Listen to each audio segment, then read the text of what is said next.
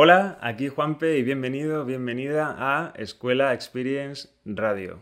En el programa de hoy, que es Un café en Experience, tenemos a Juan Antonio, que es maestro de primaria aquí en la región de Murcia y también es maestro de maestros, entre otras cosas. Una de las razones por las que he traído a Juan Antonio es porque para mí es el gran referente que tengo yo como persona que educa a otras personas y aunque él no lo sepa, lo digo ya aquí, para mí ha sido toda una inspiración desde que lo conocí. Así que bueno, por eso lo tengo aquí ahora, aunque sea al otro lado de la pantalla, por desgracia, aunque estemos cerca. Mm, primero darte las gracias por, la entrada, la verdad que, que, bueno, que, me da gusto escuchar cosas así, ¿no? Porque al fin y al cabo... Eh, mi profesión y, bueno, muchas veces no sabes cómo lo haces hasta que otras mm. personas, pues a lo mejor de algún modo te, lo reconocen. Hmm. Bien, yo quiero empezar, vamos a empezar súper, súper fácil, ¿vale? Sin, tampoco sin entrar en ningún tipo de tecnicismo ni nada, sino de manera relajada, como si nos estuviésemos tomando un café, como muchas veces hemos hecho. Sí. Y, sí. y lo que quiero es que cuentes un poco cómo fue el decir, quiero ser maestro, ¿vale? Y, entré a la carrera de, pues eso, de maestro. De hecho, yo creo que tú ni siquiera hiciste el grado, tú fuiste antes del grado, si no me equivoco, que era, pues, e, era, era como la, época dorada ¿no? del maestro, los últimos años, hasta que ya empezó el grado, que se volvió todo como un poquito más complicado, hasta hoy día que que bueno, por unas cosas o por otras, pues eres eh, maestro de, maestro de, sí, y ahora eres maestro de otros maestros, claro. Sí, claro, también. Actualmente sí. Bueno, por toda la formación que hice después, hmm. evidentemente empecé primero con, la diplomatura, eh, hice la diplomatura de, de, magisterio, que eran tres años, soy de la última promoción, y era cuando todo el lío este de Bolonia, que iban a implementar el grado y todo eso, que era todo un poco ¿Y qué pasa con los diplomados? ¿Estaremos a la misma altura? ¿Seremos peores? ¿No nos van a creer en ningún sitio? Pero bueno, ya una vez que terminé, me saqué la licenciatura de psicopedagogía. Me sirve para la orientación, para estar un poco más al tanto de las dificultades de aprendizaje y, bueno, como ampliar un poco más los conocimientos que adquieres, digamos, en, la diplomatura de, magisterio. porque, perdón porque te corte un segundo, porque sinceramente la consideraste poca la adquisición de aprendizaje que tuviste en magisterio? Porque yo, por ejemplo, en mi caso sí la vi poca o que quizá me preparaba poco para lo que luego me venía. Sí. Que era dar clases. Yo, yo, ahora mismo, si tuviera que... o sea, reflexionando un poco sobre mi paso por la universidad, lo que es la diplomatura, hmm. mm, ahí me parecía como una fábrica de maestros, ¿sabes? Lo que te digo, realmente aprendes cosas, sí, aprendes muchas cosas. Hay maestros, bueno, profesores de universidad muy buenos, muy, muy buenos que, que, a día de hoy recuerdo con, con agrado. Y luego hay otros muchos profesores de la universidad de los que no aprenden nada y que, y que, y que los recuerdas, pero de, lo, de los malos que fueron. También es verdad que yo, por ejemplo, creo que, que mi formación como maestro o o todo aquello que me ha servido los conocimientos para trabajar como maestro, he adquirido yo creo que muchos de ellos fuera del ámbito académico. Es decir, por lo mejor por mi tipo de intereses, como puede ser la lectura o algunos temas y tal, al final vas como uniendo un poco de cada cosa y te vas formando a ti mismo. Entonces, al final, como maestro que soy, no creo que sea maestro solo por lo que me ha podido enseñar la universidad, sino que al final Hmm. soy una suma de cosas. Es un poco la sinergia hmm. de todo lo que he podido leer, de...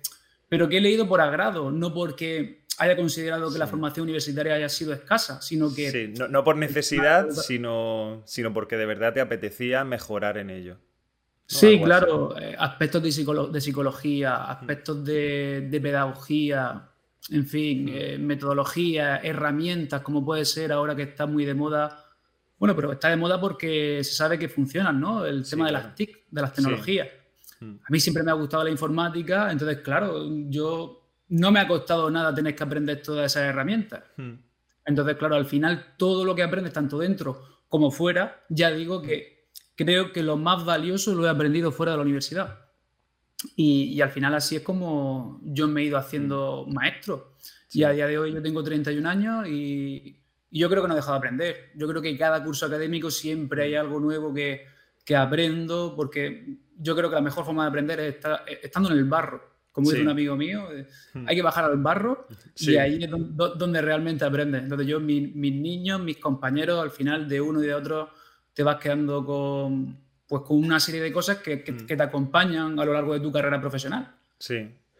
Y bueno, eres de, esa última tanda, casi por así decirlo, que, que consiguieron una plaza de, maestro. En estos tiempos tan complicados y que hay cada vez una competencia mucho mayor y que, bueno, sin meternos en lo que son las oposiciones en sí, los, lo justas o injustas que pueden ser, porque aquí cada uno al final tiene su opinión, pero solo quien lo vive al final sí que lo sabe, ¿no? Mm. Entonces, ¿cómo fue para ti prepararse una oposición? O sea, de decir, venga, vale, he terminado todo lo que considero necesario, ¿no? Para, para empezar a prepararme la oposición y obtener mi plaza y una vez ahí, ¿cómo es el liberarte de todo eso que era la oposición, ¿no? O sea, porque yo recuerdo, por, por suerte, bueno, para quien no lo sepa, Juan Antonio y yo nos conocemos desde hace ya unos años, y, y yo recuerdo que hubo un tiempo que estuviste pues desaparecido, o sea, hablábamos cada mes y pico y, bueno, y con suerte. de hecho, dejamos de vernos. Sí, sí, bueno, dejamos, de vernos, y todo, unos es meses. es que era imposible llevar el ritmo de trabajar, estudiar y, sí. bueno.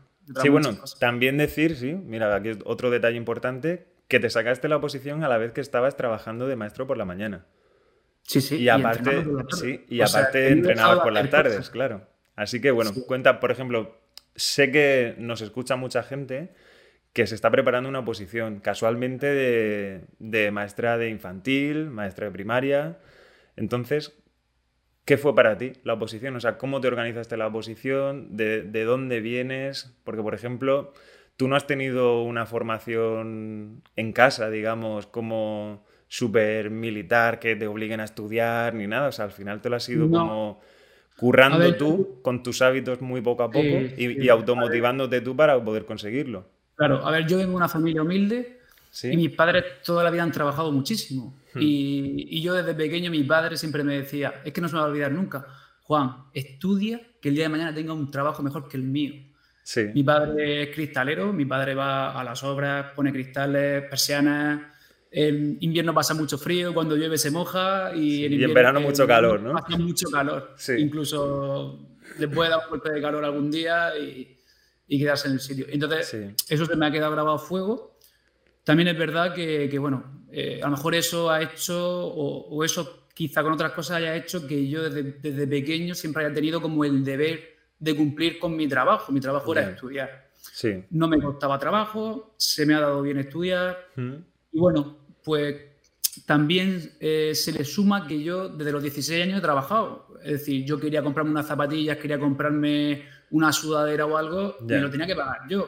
A ver, mis padres no me dejaban descalzo, no me dejaban desnudo. Es decir, me daban lo que necesitaba. Ahora, mis padres no me daban las zapatillas Nike de 60 euros. Ya. Esa me la tenía que comprar yo. Mm. Entonces yo con, 16 años ya a ¿Tus padres te compraban las, porque a mí me compraban las J. Hyber estas o las paredes típicas que, las vendían en el Prica, recuerdo yo. Sí, sí. Yo de, pequeño llevaba J. Hyber, paredes. Sí. Yo Melan Knight tenía 15 años. O sea, es que. Sí, yo creo que también. Eso, era como, como llevar hoy en día un, iPhone. Eso era el iPhone de, de, hace 20 años. Claro, porque más aún no había móviles. Entonces pues con, más, razón para llevar unas buenas zapatillas, ¿no? Sí, sí. Y entonces, bueno, pues yo creo que la actitud que he tenido siempre ante lo, ante lo académico, ante los estudios, como, como, como una obligación, a lo mejor la curiosidad que siempre eh, me ha acompañado. Y luego mm. también el hecho de trabajar en distintos trabajos. Ya. Pues mira, desde supermercados, tiendas de ropa, he montado muebles, he hecho mudanzas, restaurantes, bodas, bautizos. He trabajado en mm. todo, en todo lo que me ha permitido a la vez seguir estudiando. Sí. Claro.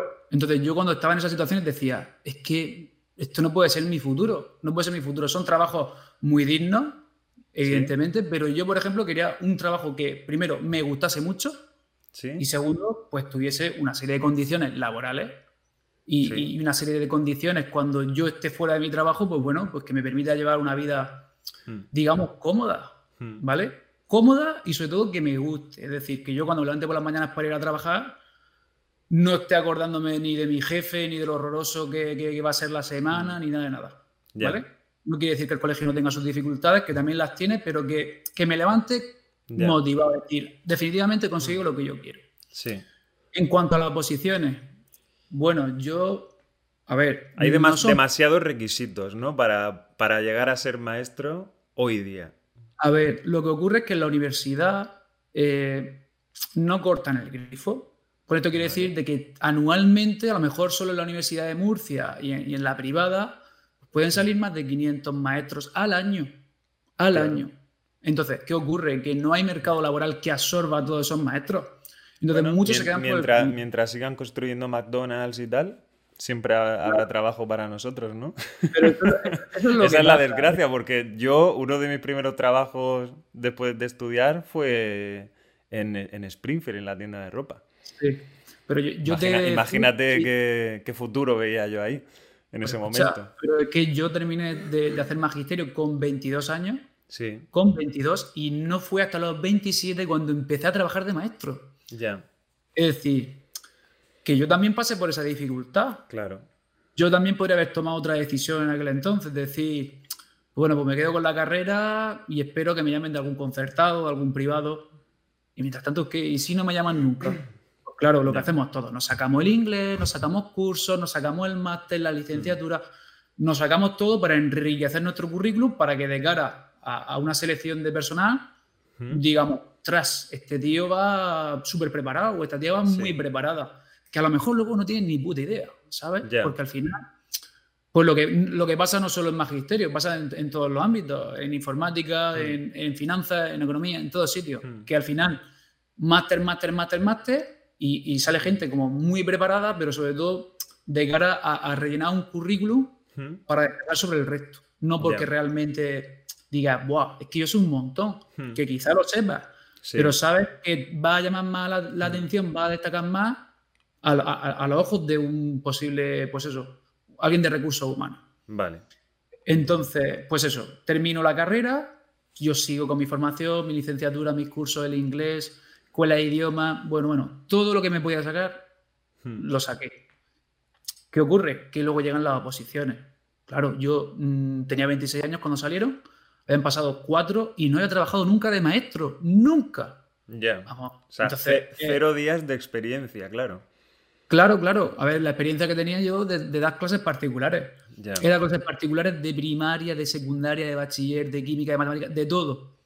Al final algo aprendes, pero evidentemente no es una clase. Ya. Y la parte de programar y todo eso tampoco la pones la en práctica. Pero, eh, pues eso, tomé la decisión de decir, es que tengo que opositar, es que si no, no voy a trabajar en la vida no voy a trabajar en la vida.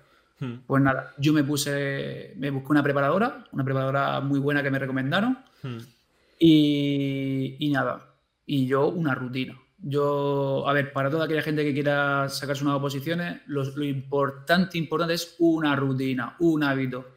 Si no te pones todos los días, hmm. no apruebas, no apruebas. o sea, que a, a, fin de cuentas da igual que tengas tres máster o uno o diez cursos o cinco, que lo más importante de cara a lo que es a la oposición, a ese juzgado, que a la gente que te va a juzgar, a la gente que te corrige y tal, es que se note que sabes lo que sabes, lo que te preguntan, ¿no? Claro. Es cierto que luego llega el examen, en el 2016 salieron dos bolas, dos temas de 25. Claro, son 25 temas en magisterio. tú te puedes preparar 25 o prepararte dos. Luego llegas al día del examen y te puede salir uno que te ha estudiado o uno que no te ha estudiado. Yo me acuerdo que de 25 temas llevaba 24. 24. Que hay una, aplicación que te calcula el porcentaje de probabilidad de que te salga un tema que te sabe. Pues de, 24 que me sabía, me salió uno que me sabía y el único que no me sabía.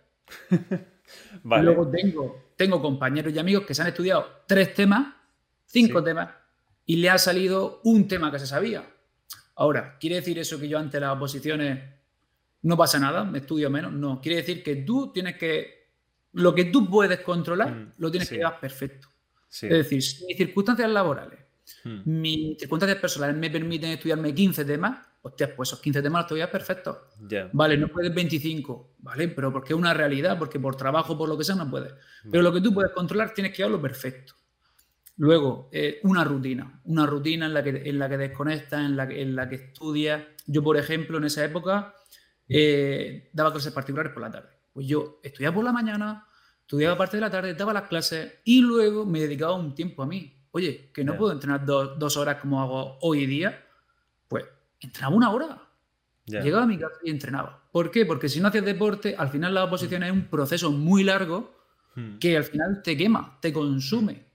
Yo, tengo, yo tengo el recuerdo bueno, tengo el recuerdo como si hubiese sido hace muchos años. Vamos, que yo sé de mucha gente que cuando se ha preparado una oposición, y de hecho sé de mucha gente de ese tipo que hoy día todavía no ha aprobado una, lo que es la oposición, me refiero, que no tiene plaza. Porque una cosa es aprobar, que esto si quieres lo hablas luego, y otra cosa es aprobar con plaza, que no tiene nada que ver. Y sé de mucha gente, por desgracia, que su vida se basa en me despierto temprano voy a la biblioteca o estudio en casa, donde sea, pero la gran mayoría casualmente va a la biblioteca a primera hora, empieza a estudiar, para para comer, come media hora, sigue estudiando hasta por la noche. Se tiran todo el día sentados en una silla. Mm. Yo, por la propia experiencia de, pues, de estudiar durante, pues, durante mi vida, em, yo, no sé si es que soy yo el raro, pero a las dos horas yo no puedo mucho más, o sea, necesito como cierto descanso. Y luego, si yo un día he hecho, imagínate, ocho horas reales de estudio, imagínate haces dos horas, descansas un cuarto de hora, dos horas, un cuarto de hora o algo así, yo sé, conociéndome, que no podría seguir un ritmo así de días, días, bueno, no días, de meses meses y meses. O sea, mi cuerpo necesitaría moverse. Yo creo que me sentiría como postrado en una silla. Sí, tú empiezas en septiembre. Empiezas en septiembre las clases. Y tú te examinas casi en julio, a final de junio. Son muchos meses, parece que hay muchísimo tiempo. Pero luego cuando estás dentro, eh, digamos que el estudio no es algo lineal. O digamos, no va subiendo así. Es como una montaña rusa lo mismo lleva una semana de puta madre que de repente baja tu rendimiento, que estás tres días que, no eres incapaz de, aprender, mm. memorizar nada. Mm. Tienes que luego preparar una programación que te tienen que mm. corregir, le, le dedicas horas, tienes la sensación de que quizá estés perdiendo el tiempo. Pero al final todo, todo suma. Es decir, menos da no sentarte. Entonces, yo, por ejemplo, si tuviera que decirle a alguien, darle un consejo, es, ponte una rutina, haz deporte, deporte, Tres días importante. tú, me De hecho, no voy a decir nombres, obviamente, pero tú me contabas que había gente de tu alrededor que no es que te criticase, pero sí que como que se hablaba o te decían de, decir, hostia, Juan Antonio, te vas a entrenar, hay que estudiar, hay que hacer cosas. Y tú les decías, no, no, es que necesito esta tarde, por ejemplo, no hacer nada. O necesito todas las tardes tener, aunque sea media hora, aunque sea media hora. Sí, porque tú al final estás tanto tiempo sentado, tu cuerpo se engarrota. El como tu cuerpo se encuentra al final contagia tu mente. Al día siguiente luego quizá no rinda. Ya, se somatiza. Al final necesitas, necesitas liberarte de algún modo. Entonces yo mi forma de liberarme era el deporte. Hmm. Había gente que se liberaba en los descansos con las redes sociales. Ya. Pues, genial, pero yo necesitaba moverme porque mi cuerpo después de tantas horas sentado necesitaba, necesitaba hormonas, necesitaba adrenalina, necesitaba algo. Entonces yo en las nuevas posiciones nunca dejé de entrenar, nunca. Hmm. Quizá bajé la frecuencia, es decir, de cuatro o cinco días quizá lo dejé en tres, pero para mí era súper importante, porque al fin de cuentas tú te estás preparando una posición y si suspendes que todo lo que tú has ganado, digamos, con tu esfuerzo entrenando día tras día, mes tras mes, año tras año, lo echas a perder. No puedes parar, no puedes parar tu vida. Ahora, sí que hay una parte de tu vida que tienes que bajarle un poco las revoluciones. Hmm. Es decir, a mí me ha pasado de llegar el fin de semana y yo irme con mis amigos a la biblioteca a estudiar. Es verdad que, pues eso, estoy rodeado de, mucha gente como yo, que son maestros y hmm. todos hemos estado pasando por el mismo proceso. Al final se hace más llevadero, ¿no? Cuando comparte una carga se, se hace mucho más llevadero. Pero luego también he tenido otros amigos que no han estado preparándose porque se dedican a otras cosas. Hmm. Vamos a juntarnos para un café, vamos a hacer una barbacoa. Y yo no poder, y con todo el dolor de, de mi corazón decir, pues no voy. Y, para mí dentro me decía, bueno, ya podré, ya mm. podré. porque yo pues no quería ser, o sea, quería, digamos, eh, ser una persona joven hmm. y no tener que sumarle a todas mis cargas, bueno, las cargas que puede tener una persona como la hipoteca, un hijo o lo que sea, mm, sumarle el de una posición. Ya. Porque entonces puedes estudiar mucho menos, te genera mucho estrés y yo quería estar un poco liberado. Hmm. Entonces yo en el 2016 me puse a tope. Aprobé, aprobé sin plaza. ¿Por qué sin plaza? Porque tú, tú pasas unas pruebas de selección, que es un examen teórico y práctico, y luego una exposición ante un tribunal.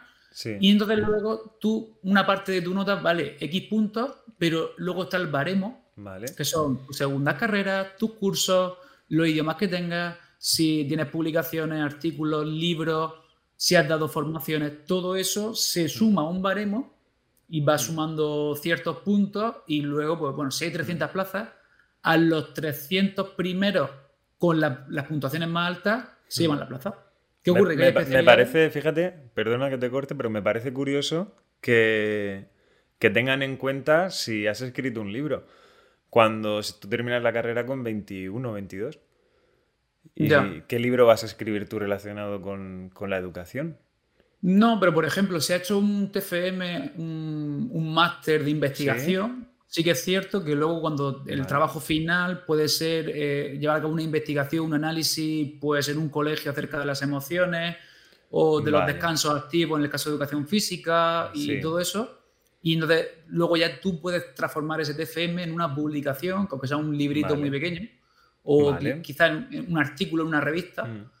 Tú eso sí que puedes, puedes Esto te lo, te lo, pregunto. A ver, yo en realidad como que lo sé, pero te lo pregunto por la gente que quizá no lo sepa, que se haya preguntado, pero ¿cómo vas a escribir un libro? O sea, si además no tienes ni tiempo, si te terminas la carrera, no sabes realmente mucho sobre ni sobre la vida. Es que cuando uno termina la carrera con 20, bueno, 21, ahora terminas con 22, ¿no? Empiezas con 18, sí, son cuatro años el grado.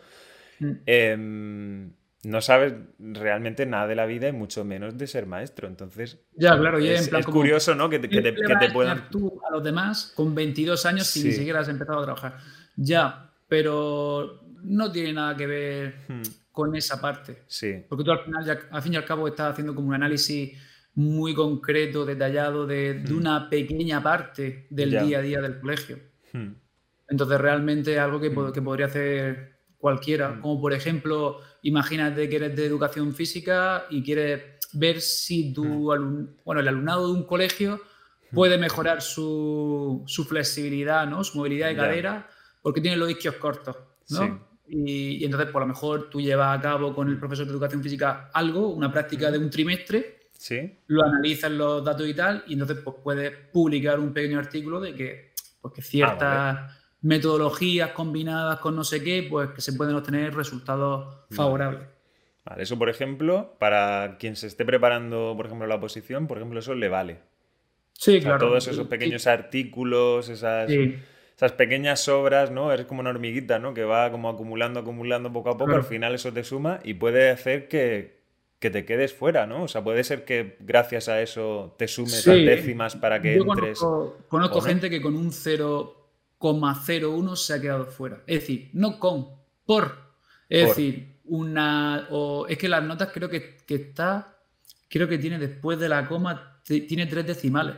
Vale. Creo que es, por ejemplo, 7,973 o 975. Entonces, es que nada, te puedes quedar fuera por una tontería. Te quedas en 972 y estás fuera. Claro, a lo mejor publican el listado provisional de, de gente con plaza, ¿no? Sí. Y, la persona que está, imagínate que hay tres plazas, en la cuarta coge y reclama. Oye, que no me han contado esto en el, proceso de baremación, no me han contado este artículo. Ah, pues verdad. Y te pasa con un 0,001, te adelanta por la derecha, tío, y, y, te, y te quita tu plaza. por la derecha, ¿sabes? Ah, y, te quita la, y te quita la plaza. Y te quedas fuera. pero fuera es que tienes que empezar otra vez el proceso en la siguiente convocatoria otra vez por la punta. Pasa verano, empieza septiembre, empiezas las clases y empieza todo de nuevo. Y ojo, quedarte una vez muy cerca no quiere decir que la siguiente vaya a ser más fácil, porque a lo mejor luego tu nota del, proceso, del examen y el práctico, a lo mejor está muy por debajo de lo que tú has conseguido ese año. Entonces que ni siquiera llega a estar en... Sí, sí, ni en, la, media alta, digamos. Claro, claro, claro. Entonces, para ir acabando ya con el tema de, las oposiciones y tal, ¿qué como consejos, o sea, aparte de tu propia, por tu propia experiencia, ¿qué consejos, si tuvieses que, imagínate como que decir cuatro, cinco, tres, los que tú quieras, le dirías a alguien que se las quiere preparar o que se las está preparando? O sea, pues cosas que, que, de verdad te han funcionado y que te han hecho estar donde estás ahora.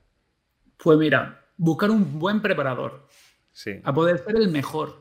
Y buscar ese preparador no en septiembre, en mayo de, antes de empezar el curso escolar. Sí. O sea, no, ahorrarte quizá esos 5 euros al mes por otro que te lo deja un poco más barato, o esos 10 euros. Eso. Incluso he llegado a ver diferencias de 1 o 2 euros y gente elegir el, más barato.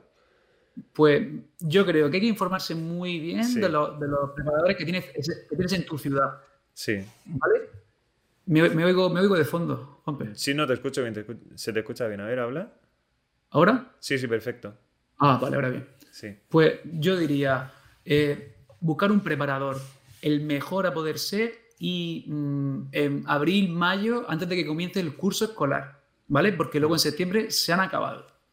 Luego, segundo, eh, buscarse un grupo para estudiar.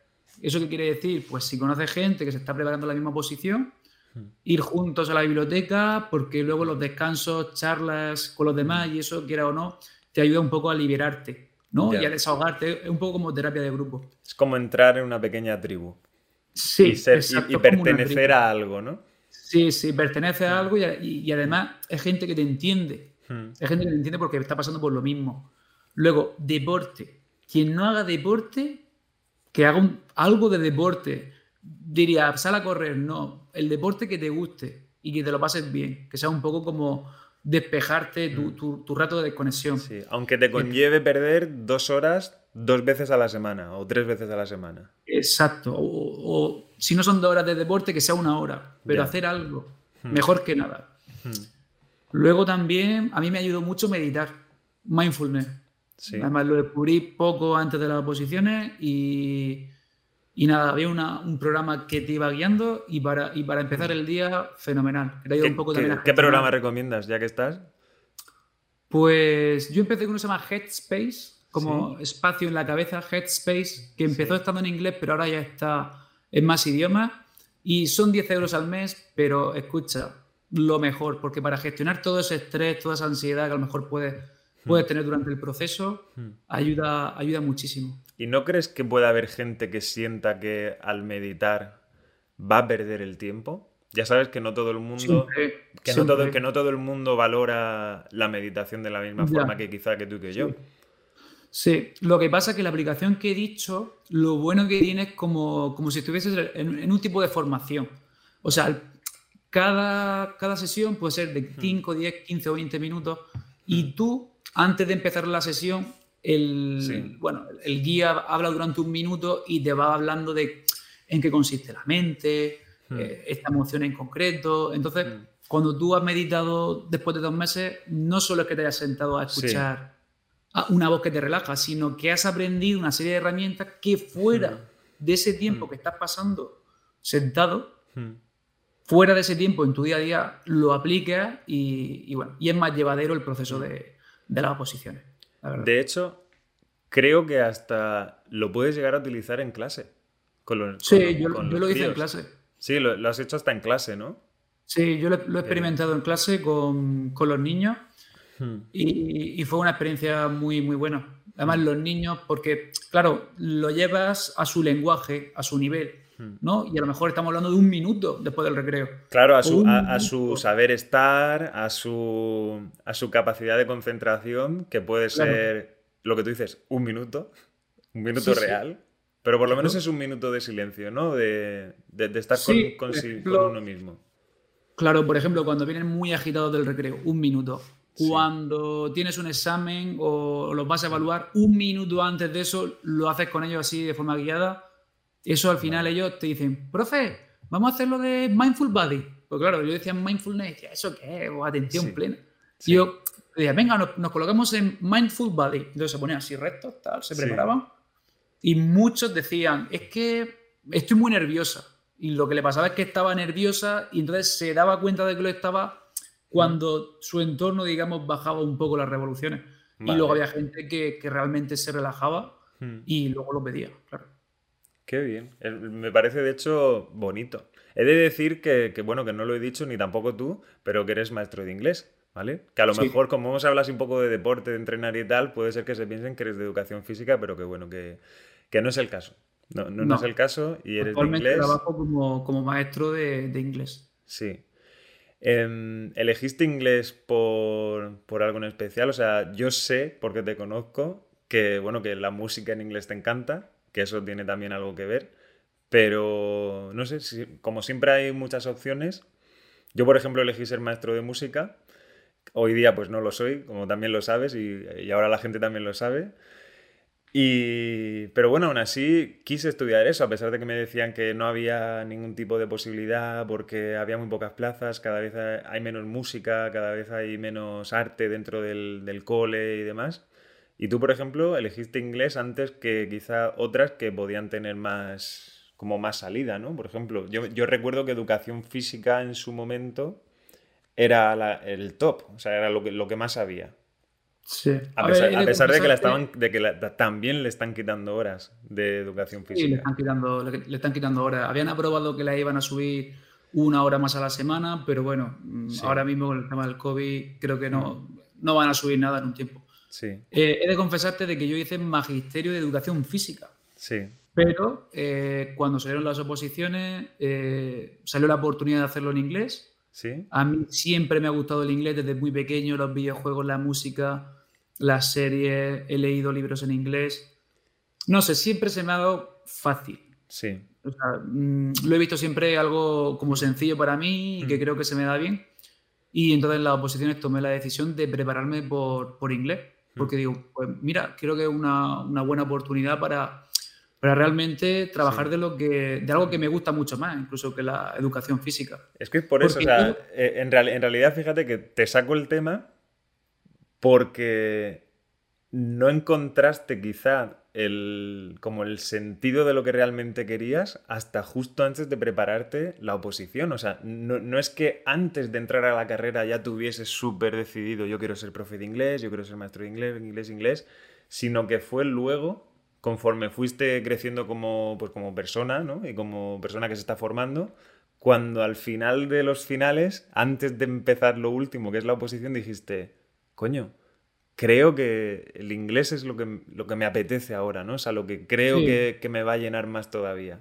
Sí, siempre, es que siempre, siempre me, ha, gustado mucho. No, no, sé por qué, pero no creo que sea porque desde mm. pequeño todo estuviese en inglés, porque ahora mismo está todo doblado. Es que ahora mismo no hay. Yo siempre le digo a mis alumnos, quería aprender inglés, los juegos, ponerlo en inglés, el Fortnite, lo que sea, todo en inglés. Tengo alumnos de, quinto, de 11 años, 10, 11 años, sí. en inglés, porque yo así realmente fue como, como aprendí mucho. Hmm. Hmm. Y es verdad que luego, bueno, pues con el tema de las oposiciones surgió la oportunidad dije, jope, si es que realmente es lo que, es lo que me gusta y me hmm. veo capaz, porque claro, el proceso el proceso de creación es en inglés. El examen lo escribes en inglés, el tema. Y la defensa de tu programación es en inglés. Claro. Que tienes que tener un muy buen nivel de inglés para poder mm. enfrentarte sí. al tribunal. Sí, que no, por, que no, por, sacarte el B1 o el B2 vas a poder enfrentarte a un tribunal de esa no, forma. No, no, no, no, tiene nada que ver. El B1 y el B2. A ver, hay gente que le puede costar mucho el inglés, pero hay algunas alguna academias que se lo montan tan, tan, tan bien que parece que no hace falta que sepas mucho inglés para poder... Te preparan para el examen. Ya. Que puede ser que en ese examen pues veas cosas que has aprendido, pero al final es un trámite, ¿no? Te, te, te, forman para superar una prueba. Hmm. Y ya está. Pues esto es para que, pues eso, para que vea la gente que se pueda sentir perdida, que en cualquier momento te puede llegar el punto de como de inflexión y decir, esto lo cambio. Y que siempre estás a tiempo de cambiarlo, ¿no? O sea, si a ti, si tú imagínate... Sí, sí, tú imagínate que la primera vez que te vas a presentar a las oposiciones lo haces por educación física y no sé, y como que hay algo que sientes que no encaja y de repente descubres el inglés, pues oye, preséntate por inglés, no pasa nada, ¿no? O sea, que, no, porque hayas empezado antes, por ejemplo, imagínate yo, empecé con música, no por eso tengo que ser maestro de música sí o sí, o sea, si el día de mañana digo, es que me está llenando mucho más hoy día porque, claro, tú no eres la misma persona con 22 años que fue cuando terminaste la carrera que ahora con 31. Tú imagínate que ahora con 31 dices, es que de verdad que lo que me hace ilusión es ser profe de instituto, de tecnología o de informática. Pues oye, a tiempo estás. Sí, sí. ¿Sabes? O sea, lo, digo básicamente por eso, porque hay mucha gente que siente que como se ha preparado para eso, o sea, para, imagínate, em, maestro de, pues eso, maestro de música, ¿no? Ya parece que tiene todas las puertas cerradas y no es así. Sea, igual, igualmente los años pasan. Ya, pero como tú has dicho, los años pasan, la gente cambia, evoluciona, eh, despierta, tiene nuevos intereses mm. y, no son incompatibles con lo que tú tenías, con lo que pensaba antes. Tú querías enseñar, pues qué más da que enseñes educación física, que enseñes inglés. Hombre, tienes que estar preparado, tienes que estar formado para hacer cualquiera de las mm. dos cosas, pero que en definitiva es lo que te gusta, adelante. Vale. Pues yo creo que con esto podemos cerrar como esta pequeña etapa de, oposiciones, este pequeño apartado. A mí me parecen, ya como opinión personal, las oposiciones me parecen injustas tal y como están planteadas hoy día.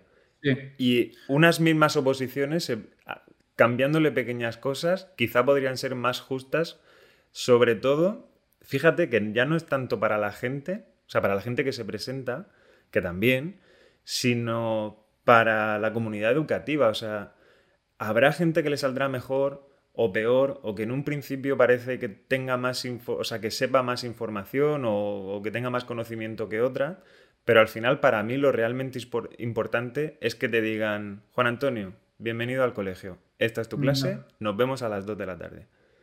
Y que tú salgas ese día y digas, es que he podido. O sea, me he enfrentado a ellos, me he enfrentado, o sea, he dado mis 6 horas de clase hoy, mis 5 horas, las que sean, he salido y es que me siento que estoy preparado, o sea, que las oposiciones me han preparado para esto, que he podido resolver los pequeños problemas que han ido surgiendo durante la mañana, que bueno, que has podido hacer todas esas cosas. Esa al, menos en mi opinión. Mi opinión no va a cambiar a las oposiciones, lo tengo claro. Pero también, como tú has dicho, las oposiciones son algo injusto y que nosotros no vamos a cambiar. Es decir, nosotros como opositores no vamos a cambiar. Entonces, yo quiero decirle a toda esa gente que se está preparando que, podría estar debatiendo con sus compañeros de horas, horas y horas de lo injustas y lo, lo injustas que son. ¿no? Pero en definitiva es un proceso que tienes que enfrentar. Da igual que sea justo o injusto. Entonces, hmm. es mejor dejar un poco de hablar de, de hmm. eso y realmente concentrarse en estudiar Hmm. en seguir tu rutina, tu deporte, alimentarse súper bien, descansar, dejar algunos planes para después de las oposiciones y centrarte en lo que tú puedes manejar. Hmm. Lo que es injusto y todo eso ya se te escapa a tu control. Y ahora que ya las tienes y estás, digamos, bien, sin, toda esa presión, ¿realmente qué piensas? O sea, ¿crees que en cierta parte son injustas? ¿Las, las ves bien? ¿Crees que hay gente que se ha quedado atrás que sí que merecía la pena? Sí, es lo que, es lo que yo pienso, que tengo a mi alrededor gente muy valiosa, que creo que está muy capacitada y que se ha quedado atrás, que no, no ha probado, no es que ni siquiera no le han dado una plaza, es que no ha probado. Y, yo ponerme al lado de esas personas y realmente de, decir, jope, ¿Por qué, yo, maestros, qué gente más máquina que podría estar el día de mañana, pues, de... Mm, liderando cualquier colegio.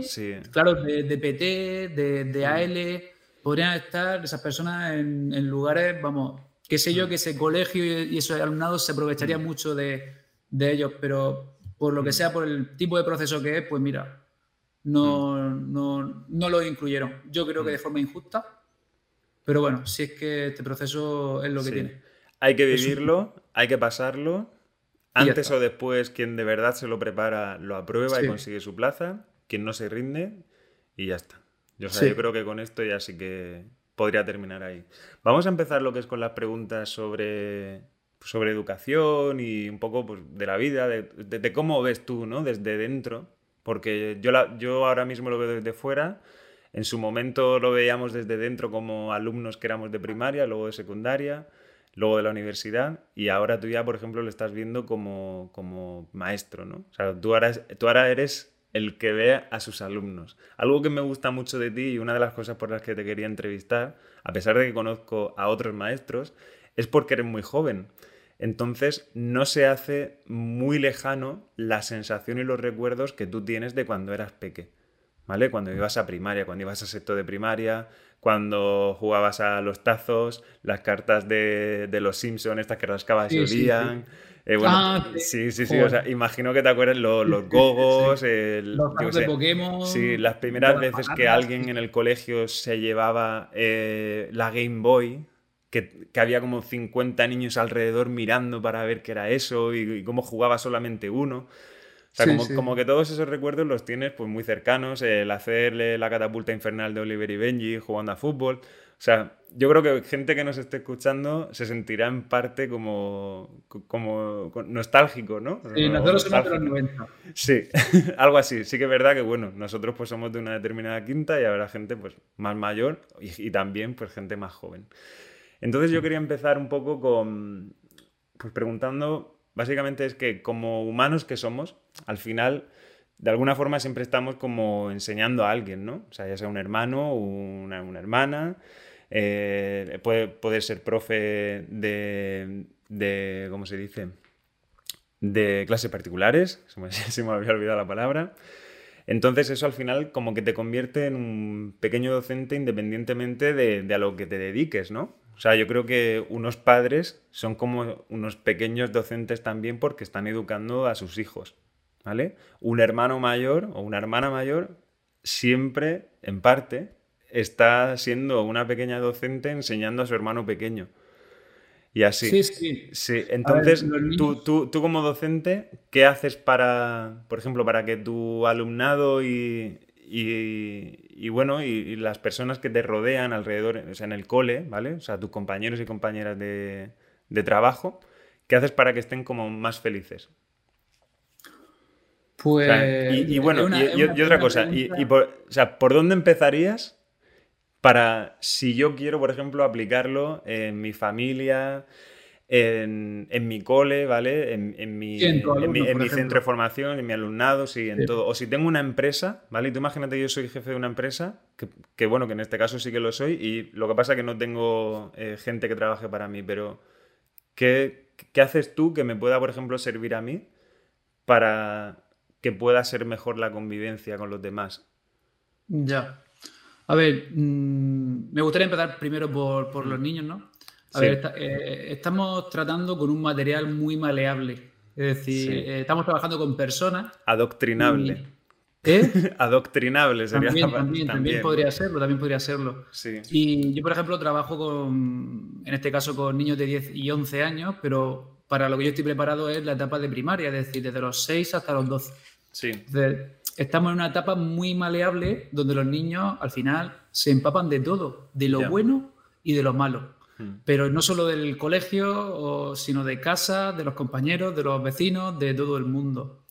Entonces yo, por ejemplo, parto de eso, ¿no? Y yo intento un poco transmitirle a mi, a, mi alumnado una serie de, bueno, sobre todo de actitudes, no solo conocimientos ya de lengua, matemática y todo eso, porque al final está comprobadísimo que, que, lo que realmente hace una persona, entre comillas, mm. formada, no quiero decir de éxito, porque no quiero eh, como como conectarlo con otro tipo de cosas, ¿no? Pero para hacer una, persona realmente íntegra, ¿no? Sobre todo son actitudes, no que, que, sepa hacer fracción y tal. Eso sí, pero es que lo puede aprender antes o lo puede aprender después. respetar el ritmo de aprendizaje, ¿te refieres a Sí, claro, claro. Y, transmitirle cosas a los niños como, por ejemplo, la importancia del esfuerzo, la actitud del, del trabajo, el respeto. Eh, todo ese tipo de valores. Los valores son súper importantes. Muchas veces esos valores carecen en casa. No me quiero posicionar como, como un maestro que se posiciona solo en el bando de los maestros eh, mm, y, que, que, por un lado, rechace a lo mejor o, intente culpar al, bando de los padres, que no es eso lo que pretendo. Pero sí que es verdad que entre los dos, entre los dos bandos, mm, si trabajamos codo, a codo, mm, codo con codo, podemos lograr que ese niño se desarrolle al máximo, porque no tiene sentido que yo en el colegio le diga unas cosas o intente transmitirle unos valores que luego cuando llegue en casa es mm. totalmente lo contrario. Y o, viceversa, claro. Claro, y en casa es donde sobre todo pasa la mayor parte del tiempo el niño, ¿no? Entonces, yo como maestro sé que soy muy influenciable eh, de cara a mi alumnado. Entonces, yo, por ejemplo, intento pues transmitir todos esos valores y también ponerme a su nivel. Es decir, es súper importante que yo sepa con el tipo de niños que estoy trabajando. No con el tipo, pero que estoy trabajando con niños. Es decir, los niños tienen una capacidad de asombro increíble en lo que es el descubrimiento. Tienen una necesidad de reconocimiento muy grande, cosas que en casa no se hace y muchas veces en el colegio tampoco. Tendemos mucho a, señalar lo que todavía no sabe hacer, pero joder, hay que premiar lo que sí sabe hacer. Sí, yo, yo recuerdo lo de la típica frase de, bueno, es tu deber, ¿sabes? O sea, sí, sí, sí o sea, tú como, como niño súper orgulloso de que te ha salido, imagínate, una división y luego la mirada del, del maestro diciendo, bueno, sí, como de que vale, que me parece bien, que, pero que, es lo que tienes que hacer, es lo que te toca. Sí, pero ese es el error. Es decir, es verdad que no podemos estar siempre adulando a, a cualquier niño todas las horas porque si no, estamos creando un problema. No es reverencia, no, hay que reverenciarlo, pero bueno, de vez en cuando, sobre todo a un niño que sepas que le cuesta un poco, que siempre lo hay, de hecho yo con las matemáticas era uno de esos, a mí quizá me hubiese hecho interesarme más aún por las matemáticas si, que por desgracia nunca lo tuve, si alguno de los maestros o profesores en el instituto me hubiese dicho, oye Juanpe, qué bien, ¿no? O sea, estoy viendo que desde hace unos meses, jolín, eh, han mejorado. Y a lo mejor solo he aprendido a multiplicar por dos y los demás han aprendido cinco cosas más. Pero no sé. a lo mejor yo por la tabla del 8 y tú por la del 2 y. Pues sí, sí, sí, sí, totalmente. Hmm. Claro, entonces es súper importante reconocerle al niño lo que sí que está haciendo bien. Que va un poco más lento que el resto, no pasa nada, pero el niño al final él le afectan mucho las cosas porque aunque tenga 10 años sabe que él va más despacio que el resto. Entonces hay que estar siempre generándole confianza, el tú puedes, el, el venga, el... En fin, todo ese tipo de, cosas. Luego también veo súper importante lo que he dicho en cuanto al asombro. Claro, eh, sí. los niños se asombran, pero es que tú no puedes asombrar a un niño si tú tampoco te asombras. Es decir, si tú no tienes esa capacidad de sorprenderte cuando aprendes algo nuevo, descubres algo nuevo, hmm es muy difícil que tú sepas lo que está sintiendo el niño cuando se sorprende. Entonces, creo que tienes que tener un poco también eso hmm. como interiorizado, ¿no? Hmm. Creo que va un poco con la personalidad de cada uno. Pero para saber qué cosas pueden llamar más la atención del niño, cómo puedes sorprenderlo más, cómo puedes captar más su, atención. Hmm. O sea, si tú, por ejemplo, sabiendo de hecho, yo creo que no es tan difícil, incluso sin ser maestro. O sea, no hace falta ser maestro para darse cuenta si tú pasas un día por la, yo qué sé, por la acera donde hay un colegio, eh, justo a la hora del recreo, y tú ves a lo que están jugando los niños, o escuchas de lo que están de lo que hablan, imagínate están hablando del Fortnite o están hablando de lo que sea, tú sabes que a esos niños les interesa eso. Entonces, tú, por ejemplo, como maestro de inglés, puedes decir, chicos, hoy no vamos a sacar el libro porque vamos a hacer un pequeño, imagínate, aunque sea un dictado, ¿vale?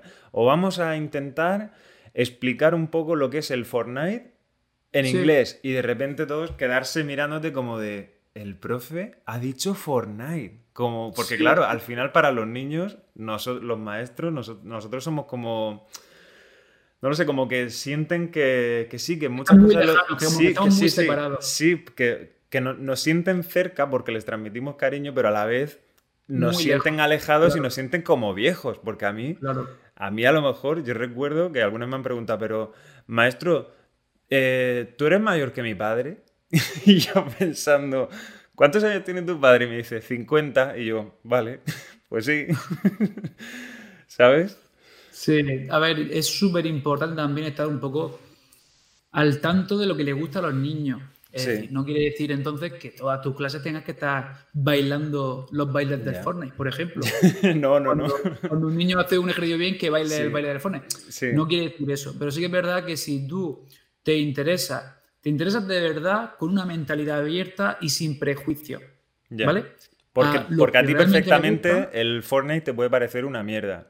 A mí me parece una basura, me parece una, mierda muy grande, igual que otras muchas cosas, como puede ser el TikTok, ciertos youtubers y ciertas cosas. Porque dices tú, madre mía, sí que le dedican muchísimo tiempo. Si estos niños podrían hacer una tesis sobre Fortnite. O sea, Estuvieron hablando como dos días de un evento de Fortnite que tuvo lugar hace poco y, lo estaban celebrando igual que los mayores celebran, pues la final de la Champions. O sea, no te lo puedes imaginar. En el, colegio había como los niños cuando hablaban de ello, en plan, estaban eufóricos, como cuando Cristiano mete un gol o como cuando Messi hace una jugada que mete, yo qué sé, que lleva al portero y mete un gol. Sí, lo comparas con el fútbol porque realmente en el cole es que se, mueven masas con lo del Fortnite y con todas estas cosas. Claro, hay muchas cosas con, las que se mueven mucho. O sea, no te puedes ni imaginar la cantidad de, niños que, que, están al tanto de todo eso y que realmente se apasionan. Entonces, cuando tú conoces ese tipo de cosas, hay ciertas prácticas en el colegio que tú puedes aprovechar o sea, puede aprovechar e, esos contenidos, esa temática, para trabajar ciertos contenidos. Hmm. Por ejemplo, si yo trabajo las descripciones de, eh, las personas, ¿no? La, apariencia física o la ropa, pues yo hmm. puedo coger cuatro fotos de los personajes del Fortnite para que ellos hagan las descripciones. Hmm. Y posiblemente me la hagan mejor o presten más atención si utilizo cualquier otra cosa. Sí. Entonces, creo que es importante que conozcamos qué le interesa al niño sí, los animales y tal, pero luego hay otras cosas que también le interesan mucho. Y aunque a nosotros nos parezcan una idiotez, porque yo mm. recuerdo cuando jugábamos al Pokémon mm. y se acercaban los mayores y decían, pues vaya mierda, el Pokémon ese, los bichitos, no sé qué. qué pensabas tú con 10 años de ese tío con 30 años? Pues, pues, pues, vaya un idiota, vaya un tonto. Mm. Pues no tiene ni idea. Entonces, ¿qué haces? Dejas de conectar con ese adulto porque no le explicas lo que es Pokémon, porque no le explicas nada, porque se ha acercado a ti solo para, para criticarlo y no con una mentalidad para que tú le enseñes. Entonces, yo, por ejemplo, me gustan los superhéroes. Marvel, me gustan los videojuegos, me gusta YouTube, me gustan muchas cosas. No quiere decir que yo con mi alumnado esté en plan coleguita, no es eso. Pero sí es cierto que hay cosas hmm. que le digo, ostras, tío, y pues, ¿lo vas a hacer de Spider-Man? Y dice, sí, hmm. profe, ¿cómo se dice Spider-Man puede escalar? Entonces, pues yo con ese tipo de cosas consigo que el niño mm. por lo menos esté más centrado en lo que está haciendo. Mira, yo recuerdo, así a modo de anécdota corta, cuando yo estaba trabajando en Dublín en el cole, eh, era el momento de lo del DAB. El, joder, sí. el, sí, bueno, el DAB se llama. Sí. El este con los brazos y tal. Y, yo, claro, yo como consumidor de, memes, de YouTube, de pues un poco de lo que tú hablas, yo sabía perfectamente lo que era. Lo que pasa que yo en mi día a día pues no voy no iba, ni tampoco ahora, voy haciendo el DAB, ¿vale? los Pero sin embargo los críos, eso era exagerado. O sea, es que a la mínima estaban haciendo el DAB. Claro. O sea, si salen a la pizarra... Si, si, salen a la pizarra y, y hacían una cuenta bien, eso era, era, motivo de, hacer un DAP. Y yo, claro, yo lo entendía perfectamente, no, no, le estaba riendo la gracia continuamente, pero sí que era algo que entendía y no por eso le reñía. Porque era como, era la moda del momento y ya está, y yo sabía perfectamente que eso se iba. Sin embargo, sí que tenía en este caso una compañera muchísimo más mayor que yo, o sea, me doblaba la edad, que, que, no sabía ni lo que era. O sea, que se pensaba como que se estaban prácticamente riendo de ella, como haciéndole una flecha así o no sé, como un... No, sé exactamente qué se pensaba, pero para ella era una sensación como de que se estaban riendo de la forma en la que ella estaba dando la clase. Mm. Y ahí fue un poco lo que tú hablas, ¿no? O sea, yo ahí me di cuenta de, joder, qué desconectada, o sea, para ser maestra, qué desconectada estás de los niños. Sí, yo creo que no puedes tratar a los niños como si fueran simples esponjas. Luego también, ya no solo la temática, por ejemplo, de Fortnite y otras cosas que pueden, que pueden gustar a los niños, yo creo que es súper importante escuchar. Que los adultos con los niños no lo hacemos. A veces no lo hacemos ni entre adultos, pues con niños menos todavía. Y cuando hablo de escuchar, es de escuchar con las emociones del niño, porque nosotros con el lenguaje corporal vemos que un niño está triste hmm. o está apartado o lo que sea, y tú al final, mm, bueno, eres su maestro y no eres su padre, pero sí que te duele un poco que él pase por eso, porque tú, quizás como niño, como adolescente, como adulto, en algunas situaciones, que no tienen por qué ser las mismas, tú hmm. sabes lo que es experimentar, por ejemplo, pues un rechazo o que no te inviten o mm. cualquier cosa, ¿no? Ya sabes tú que los niños tienen una percepción de la realidad a veces que, bueno, no tiene nada que ver con la realidad. Es su, eh, como he dicho, su, percepción. Entonces, es súper importante escucharlo. Dejar que se expresen. Si vemos que no saben expresarse, a lo mejor ayudarle un poco a ponerle palabra a lo que ellos están sintiendo. Hmm. ¿Estás enfadado? Puede ser que estés enfadado y digas, pues sí. Hmm. ¿y por qué estás enfadado? Pues mira, es que fulanito me ha hecho ta, ta, ta, ta. A lo mejor hablamos con, el, con fulanito los tres y, a lo mejor el otro se expresa y dice, no, profesor, si yo no... Ha sido sin querer, yo no, hmm. no lo he hecho con esa intención. Entonces el otro niño enseguida desajusta un poco la estructura que él había creado ya, hmm. no comienza a crear, no sé, pues, pues patrones incorrectos, ¿no? O sea, de decir cosas que no, son realmente como, como son, ¿no? Y, a lo mejor él lo vive muy intenso.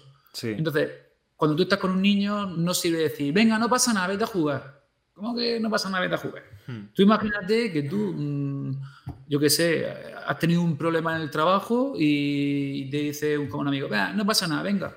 O te, dice, o te dice tu jefe, venga, no pasa nada, tira a trabajar. Sí, sí, ¿No? claro, el jefe, porque a lo mejor pues no se va a parar en eso, porque a lo mejor no es un buen jefe. Un buen jefe después te, escucha, te escucharía. Pero a lo mejor un amigo, ¿no? Hmm. Y, por dentro, serás un normal. Si llevo un, día de mierda, encima me dice que no pasa nada, que venga, que no le dé vueltas, que no me raye. Sí. Pues a lo mejor necesitaba simplemente que me escuchara. Ya. lo te digo? Hmm. En fin, por eso creo que, con los niños no lo hacemos, lo deberíamos hacer más, tanto en el colegio como en casa. O sea, que todas estas son como tus pequeñas recetas para, para, mantener como viva esa pequeña llama en clase y que los niños estén lo más felices posibles a la hora de cuando tú entras a clase. Yo recuerdo perfectamente saber que me tocaba justamente, mira casualidad, inglés en el cole y estar feliz, porque sabía que tocaba inglés. O a lo mejor estaba en lengua y después tocaba inglés y era como de, jolín, estoy deseando que termine lengua, estoy deseando que termine lengua porque sé que toca inglés. Y viene, y, viene don, y viene Don Luis que venía y nos hacía saltar y pegar golpes en la mesa y nos hacía hacer un montón de cosas a modo, no sé, como que nos hacía hacer ritmos con el cuerpo también, que se llama Babne, para quien no lo sepa. Y, a la vez que cantábamos en inglés y aprendíamos eh, palabras en inglés, los colores, los números y tal. Entonces era algo que, todos, de hecho yo no recuerdo a nadie que dijese nada en ningún momento sobre inglés porque ese profesor nos mantenía con, pues, con esa llama y con esa felicidad plena cada vez que tocaba inglés. Sí. Mm. Y luego, con, por ejemplo, con los adultos, porque al final el, el cole es como una gran familia. Tú eres el papá de, de, tus, de tus alumnos, ¿no? Sí. Y luego en, esa misma familia hay muchos otros padres y madres que son tus compañeros de trabajo con los que tienes que intentar llevarte también lo mejor posible, independientemente de lo que cada uno tenga en casa o lo que cada uno piense o la forma que tenga cada uno de dar clase. Y muchas veces es más fácil, aunque parezca que no, llevarse bien con los alumnos, a pesar de que tienen una madurez mucho menor, que con los propios adultos, que sí que es cierto que nos entendemos plenamente y sabemos los problemas que tenemos cada uno y podríamos respetarlo mucho mejor, pero aún así hay veces que, que el... O sea, como que hay cierto mal rollo en el centro educativo, o si no hay mal rollo, es como que hay algunos profes que ni siquiera se dirigen la palabra porque como ya saben que no se van a llevar muy bien. Ya. Sí, eso lo he visto, eso lo he visto. Y entonces eso hace que luego los, propios alumnos, yo eso también lo recuerdo en clase, que criticásemos a ciertos profesores y, el, y luego, esto por ejemplo fue Don Luis, el de inglés, de decirle, es que la profe de lengua no sé qué, no sé qué, no sé cuántas. Y él decir, a ver, si yo os entiendo, ya. ¿sabes? Os entiendo. Le estás, confirmando a los niños ahí que, que bueno, pueden seguir faltándole el respeto. Sí, o sea, en plan de, yo os entiendo, pero no podéis eh, hablarle así a la profe, porque no sé qué, porque no sé cuántas, porque él mismo sabe, o sea, imagínate tú en este caso, tú mismo sabes que tu compañera o tu compañero no es una persona fácil de tratar o fácil de aguantar, sabes cómo se comporta con los, eh, con los alumnos y demás. Entonces, tú, por ejemplo, respecto a eso, ¿qué haces o qué piensas o cómo intentas pasar desapercibido o no? o intentar estar bien. Cuando, cuando he ido siempre a un centro a trabajar, eh, yo he ido a trabajar. Es decir, no he ido a posicionarme en bandos, ni a hacer grupitos, ni nada. Hmm. A ver, en todos los colegios que he estado, habrá gente con la que tenga más roce, gente con la que tenga hmm. menos, O sea, me refiero con la que me lleve mejor o gente con la que me lleve peor. Pero con la que me lleve peor no es que me lleve peor de que no nos podamos ver o, que nos criticamos, simplemente son que esas personas. Que no hay tanta conexión. ¿Eh? Que no hay tanta conexión, quizá. Sí, simplemente son personas con las que no conectas, no te han hecho nada ni tú le has hecho nada, simplemente no conectas pues, por carácter o por lo que sea, por personalidad, y simplemente pues mantiene una relación cordial, saluda, te pide y poco más. Yo la verdad es que nunca me he llevado lo que es mal, mal, mal con un compañero. Es decir, de tener que faltarme el respeto o ganarme la enemistad de nadie. Porque no, no soy de entrar en bronca. Yo cuando algo no me interesa simplemente no tengo relación y ya está. No voy tampoco por detrás ahí con el chismorreo.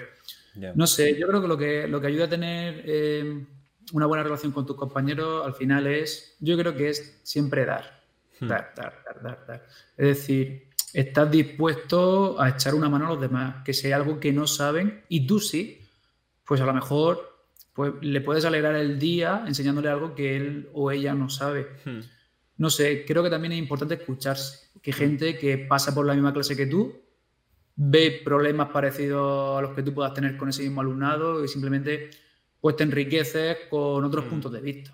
Ya. Entonces, no sé, yo creo que en el colegio hay que estar para sumar no hay que estar para... Es cierto que yo conozco por lo que oigo, ¿no? Tengo muchos amigos míos son maestros, lo que escucho, pues tengo una compañera que pasa de esto, que no sé qué, tal cual. Sí, de eso hay en todos lados, pero hay en los colegios, en los hospitales, eh, en los supermercados, hay en cualquier sitio, en cualquier sitio. Hmm. Yo creo que lo mejor es no entrar a nada. Hay bandos. Cuando llegas a los colegios hay bandos. Están los que mm. están en contra del director o a favor del director. Y según donde te pongas, los compañeros se van a llevar así contigo, ¿sabes? Como digas, no, no, yo es que no me quiero meter en vuestros problemas. Ostras, ah, que tú estás a favor. Sí, o sea. Te vas a enterar. Vamos, como, como nos pasa al final, yo siempre intento, sinceramente, no posicionarme e intentar entender ambas partes. Pero bueno, a fin de cuentas, de una forma u otra, siempre uno tira más para un lado que para el otro. Pero eso no significa. Al final tu opinión. pero eso no significa que no puedas respetar la contraria y que no puedas incluso eh, formar parte de la contraria. Ya, pero es que la opinión. Sí, bueno, dime, dime. Hoy en, día hoy en día las opiniones están un poco. O sea, que cuando una opinión no está, no va en la misma dirección que va la nuestra, tendemos un poco ya a juzgar a la persona, ¿no? Y a etiquetarla en cierto modo y, hmm. y entorpecer la relación. Hmm. Pasa en política y pasa en todos lados y, yo creo que a día de hoy muchos no han aprendido que, bueno, que al final existen opiniones, no existen verdades. Ya. Puede gustar mi opinión acerca de un tema, pero a lo mejor en otras cosas no tiene nada. O sea, soy una persona no diferente, o sea, soy yo, coño, pero yo tengo mi, mi, opinión con respecto a un tema. Y eso no me define, es mi opinión. Ya, ni tampoco, ni tampoco tiene, claro, ni tampoco tiene por qué definir tu trabajo. Claro, claro, claro. No tiene por qué definir nada. Ya. ¿Qué piensas de, por ejemplo, del humor? O sea, siempre, sí, siempre ha estado el típico profe como gracioso, que de hecho también era el típico profe porque que animaba a todo el mundo y que por donde él pasaba pues siempre había como cierta pues, sonrisilla, porque sabías que era, eh, imagínate, pues en este caso vuelvo a repetirlo a, don Luis, que era mi, pues, el que fue mi, mi, profe, que imagino, no sé ni si estará vivo hoy día ya, porque era muy mayor, pero yo recuerdo que él, pues por donde iba, parecía que tenía como una fila de alumnos por detrás. Sí, como el Florita de Amelín, ¿no? Sí, algo así. algo así. A ver, yo, yo creo que el humor es muy importante. Al final, el humor, dicen últimamente con el COVID en el humor es la medicina de, la tristeza, de no sé qué. Sí. es cierto, pero es que el humor genera una serie de emociones que hace a la gente que, pues, se sienta más, más cómoda, más feliz mm. y en definitiva luego cuando tú mm. estás aprendiendo, estás en un, mm. en un, contexto de aprendizaje, pues es que eso favorece un montón. Ahora también te digo que yo he tenido en la universidad profesores muy graciosos de los que no he aprendido nada. Hombre, claro. Entonces, eh, creo que un poco hay que llevar las dos cosas. Hay, que, hay que ser capaces de, saber utilizar el humor en su justa medida. Es decir, hay que utilizarlo, pero que no se te olvide de que ellos son tus alumnos y tú eres su maestro. ¿Sabes? Y que una clase así relajada y tendida está muy bien, pero que tampoco se te vaya de, se te escape de las manos y que sea un cachondeo cuando estés esté dentro de la clase, ¿sabes? Que luego hay algunos alumnos que siempre confunden. A mí me dicen, profesores, ¿qué tal? Y yo le digo, no, Dios que yo soy tu maestro, yo no soy tu amigo. Y me ponen una cara así diciendo, ¿qué dices? Digo, no, no, yo no soy tu amigo, yo soy tu maestro. Sí. Claro, tú esto a mí no me lo puedes decir incluso sabiendo que en ese momento lo estás haciendo sentir un poquito mal, ¿no? Porque es como que, que, le hiere, le hiere el saber que de repente su maestro favorito no es su amigo. Ya, le hiere, es que lo has dicho tú, además que se le ve en la cara, le estás hiriendo de, algún modo. Pero claro, eso no deja tan. O sea, por otro lado, yo le sigo mostrando que lo aprecio, que los quiero, que me preocupo por ellos, ¿me entiendes? Porque a lo mejor me dicen, profe, dame tu Instagram. Digo, no, ¿Por qué no? Digo, porque el Instagram es para mis amigos. Dice, profe, tú y yo somos amigos. No, tú eres mi alumno, yo soy tu maestro. Yo vengo aquí a enseñarte cosas. Sí. Entonces se quedan muy planchados, pero es que tienen que aprender que, hay figuras de autoridad que se pueden ser muy graciosas y muy divertidas o lo que sea, o muy cercanos. No es que yo sea muy de contar chistes ni nada, hmm. pero eso que puede ser cercano sin quitar lo otro, la parte de decir, yo soy aquí alguien que vengo a enseñaros lo más cercano posible. Yo tengo otra anécdota aquí. Imagino que tú también tendrás un montón. De hecho, muchas más que yo, porque llevas más años trabajando que yo con críos. Yo tengo una anécdota que es. Eh, un día dije. Hoy, hoy están como. Como que no están, ¿no? Que parece que no. Ese típico día que dices es que no están centrados. Es que hoy. Hoy lo, todo lo que tenía pensado no me vale. Hoy la clase no me vale para nada, así que tengo que inventarme algo. Pues dije, vamos a jugar a una especie de quién quiere ser millonario, pero que no se llamaba quién quiere ser millonario, ¿no? O sea, no me acuerdo cómo se llamaba, pero vamos. lo que es el juego este, ¿no? era una pregunta con cuatro posibles respuestas y entonces, conforme ibas eso, ibas pasando como a la siguiente fase, algo así. Y, y se lo tomaron tan, tan, tan bien y a la vez como tan a cachondeo y todo eso, que yo creo que me costó casi una semana volver a enraizarlos y, decirles, oye, que sois mis alumnos, o sea, que esto no es aquí un juego de, la vida en la que venís aquí a charlar y a gritar en clase y a hacer todo esto, o sea, que yo estoy dispuesto a jugar más veces a esto, pero es que también tenemos que hacer, tenemos muchos deberes también que hacer. O sea, hay obligaciones, hay deberes y luego también vamos a tener tiempo para lo otro. Pero tenemos que mezclar. Es un poco una balanza. Ah, es un poco una balanza. El, como la exigencia del, en el momento que estamos, que es enseñar y aprender. Y lo que dices tú, el humor. Porque hay veces que mm. dices tú, venga, vamos, llevamos media hora de clase, vamos mm. a relajarnos un poco y dices, venga, tal, mm. venga, después de esta pausa para la publicidad, venga, nos reenganchamos otra vez donde nos hemos quedado y sigue. Sí. Pues a mí en, ese momento me fue completamente imposible. Recuerdo al final del día, porque esa fue la penúltima hora, última hora les tocaba conocimiento del medio. Eh, esto estoy hablando de cuarto B, o sea, cuarto de primaria.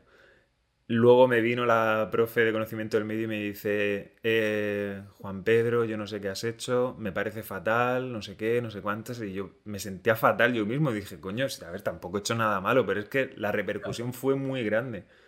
O sea, yo mismo no supe controlar hasta qué punto, fíjate que estoy hablando de un error propio, ¿no? Por intentar hacer las cosas bien o intentar darles un poco de juego para que aprendiesen, me como que me pasé ahí. Para que veas, es lo que tú dices de la fina línea también. A lo mejor quizá a ojos de tu compañera. Sí. ¿Sabes lo que te digo? También es verdad que hay gente que, que no entiende por qué haces eso. Entonces, claro. a veces, pues yo qué sé. También es verdad que son opiniones. Tú también eres. Mm. O sea, tú también vas probando. Si lo haces una vez o dos y ves que algo se te puede ir de las manos, mm. pues dices, oye, pues quizás mm, no me esperaba esto. No me esperaba esto. Tendré la próxima vez que hacerlo de este modo. Claro, pero, es que... Es verdad que cada, cada maestrillo tiene su librillo. hay mucha gente que le gusta estar dando clases de un modo, hmm. sea sentado o sea simplemente todo el rato hablando. Hmm. Yo he tenido compañeros y compañeras que no dejan que los niños hablen. Nada. A ver, yo también inculco el levanto la mano, los turnos de palabra, todo eso y tal. Pero yo, ¿de qué me sirve una clase de naturales en la que los niños nos pueden hacer preguntas? Si estamos trabajando cosas como los seres vivos o, el aparato locomotor, ¿cómo no van a hacer preguntas? Pero preguntas que tú ni te esperas. Y dices tú, madre mía, ¿cómo, cómo ha podido ser capaz el niño de preguntar esto? Sí. Pero es que tienen que hablar. Es que están en clase, es que tienen que hablar. No pueden estar todo el rato callados. Pues hay gente hmm. que los niños tienen que estar todo el rato callados, que no hmm. pueden.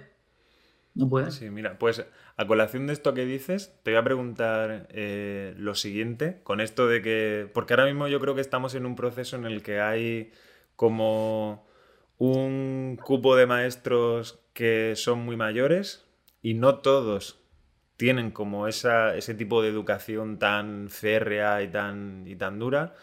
También hay un último cupo de maestros en el que son como mucho más eh, progresistas, por decirlo de alguna forma, ¿no? O sea, como con ganas de, de cambiar muchas cosas. Pero lo que sí que es cierto de todo esto, a pesar de que nos encontramos con estas cosas y tal, y convivís, porque se puede convivir a pesar de pensar diferente que lo que hemos hablado antes, em, lo que sí que creo yo es que es cierto que ha cambiado nuestra cultura en relación al maestro. O sea, mira, por ejemplo, está claro que algunas personas son persistentes en el cambio, ¿vale? Es, difícil que cambien, pero realmente, o sea, queremos desarraigarnos de lo que es nuestra cultura y lo que fuimos? Pues, sea, tú, por ejemplo, como docente, eh, ¿cómo, ¿cómo, lo manejas? Porque, por ejemplo, esto es en referencia, para que se entienda bien la pregunta, porque entiendo que a lo mejor a veces es un poco complicado entenderlo así es en referencia a cómo la exigencia de, los padres, del, gobierno, porque por, por, suerte o por desgracia, cada cuatro años últimamente hemos tenido un gobierno o unas leyes diferentes y que eso afecta directamente a los niños. O sea, os afecta a vosotros como docentes, afectan al sistema educativo y afectan a los niños, ¿no? Entonces, cómo la exigencia de los padres y los gobiernos han ido interfiriendo en la educación que se imparte en clase y la sobreprotección también de los padres a los niños y del Estado a la sociedad. O sea, estoy hablando como de, las dos cosas a la vez. Y hasta qué punto el docente es docente y no es un mero transmisor de información y, demás. O sea, porque yo... recuerdo, o sea, y, ya termino, y ya te dejo hablar todo el rato, también a modo anécdota, eh, bueno, y anécdota y sin anécdota, o sea, yo recuerdo ser pequeño y tener como un respeto muy grande a lo que era la figura, o sea, no, no a un maestro en sí o una maestra, sino lo que es a la figura de la persona que está eh, ofreciéndote la oportunidad de enseñarte lo mejor que puede, de aprender, de todo eso. Y el caso es que mis padres también. O sea, para mis padres era súper importante lo que decía el profesor. Y no me iban a creer a mí al 100% si yo decía que el profe me ha dicho, no, Primero hablamos con el profesor y luego vemos qué ha pasado. Ya. ¿Sabes? A ver, yo empezaría diciendo que lo que es la figura del maestro, maestro en primaria y del profesor en secundaria, bueno, también infantil, pero sí. lo, que es ahora mismo la figura del docente, yo creo que su imagen se ha, se ha devaluado mucho. Hmm. Con esto quiero decir que a los ojos de los demás, los que están fuera de los centros, incluso de los, ya sean políticos o sean los padres y tal.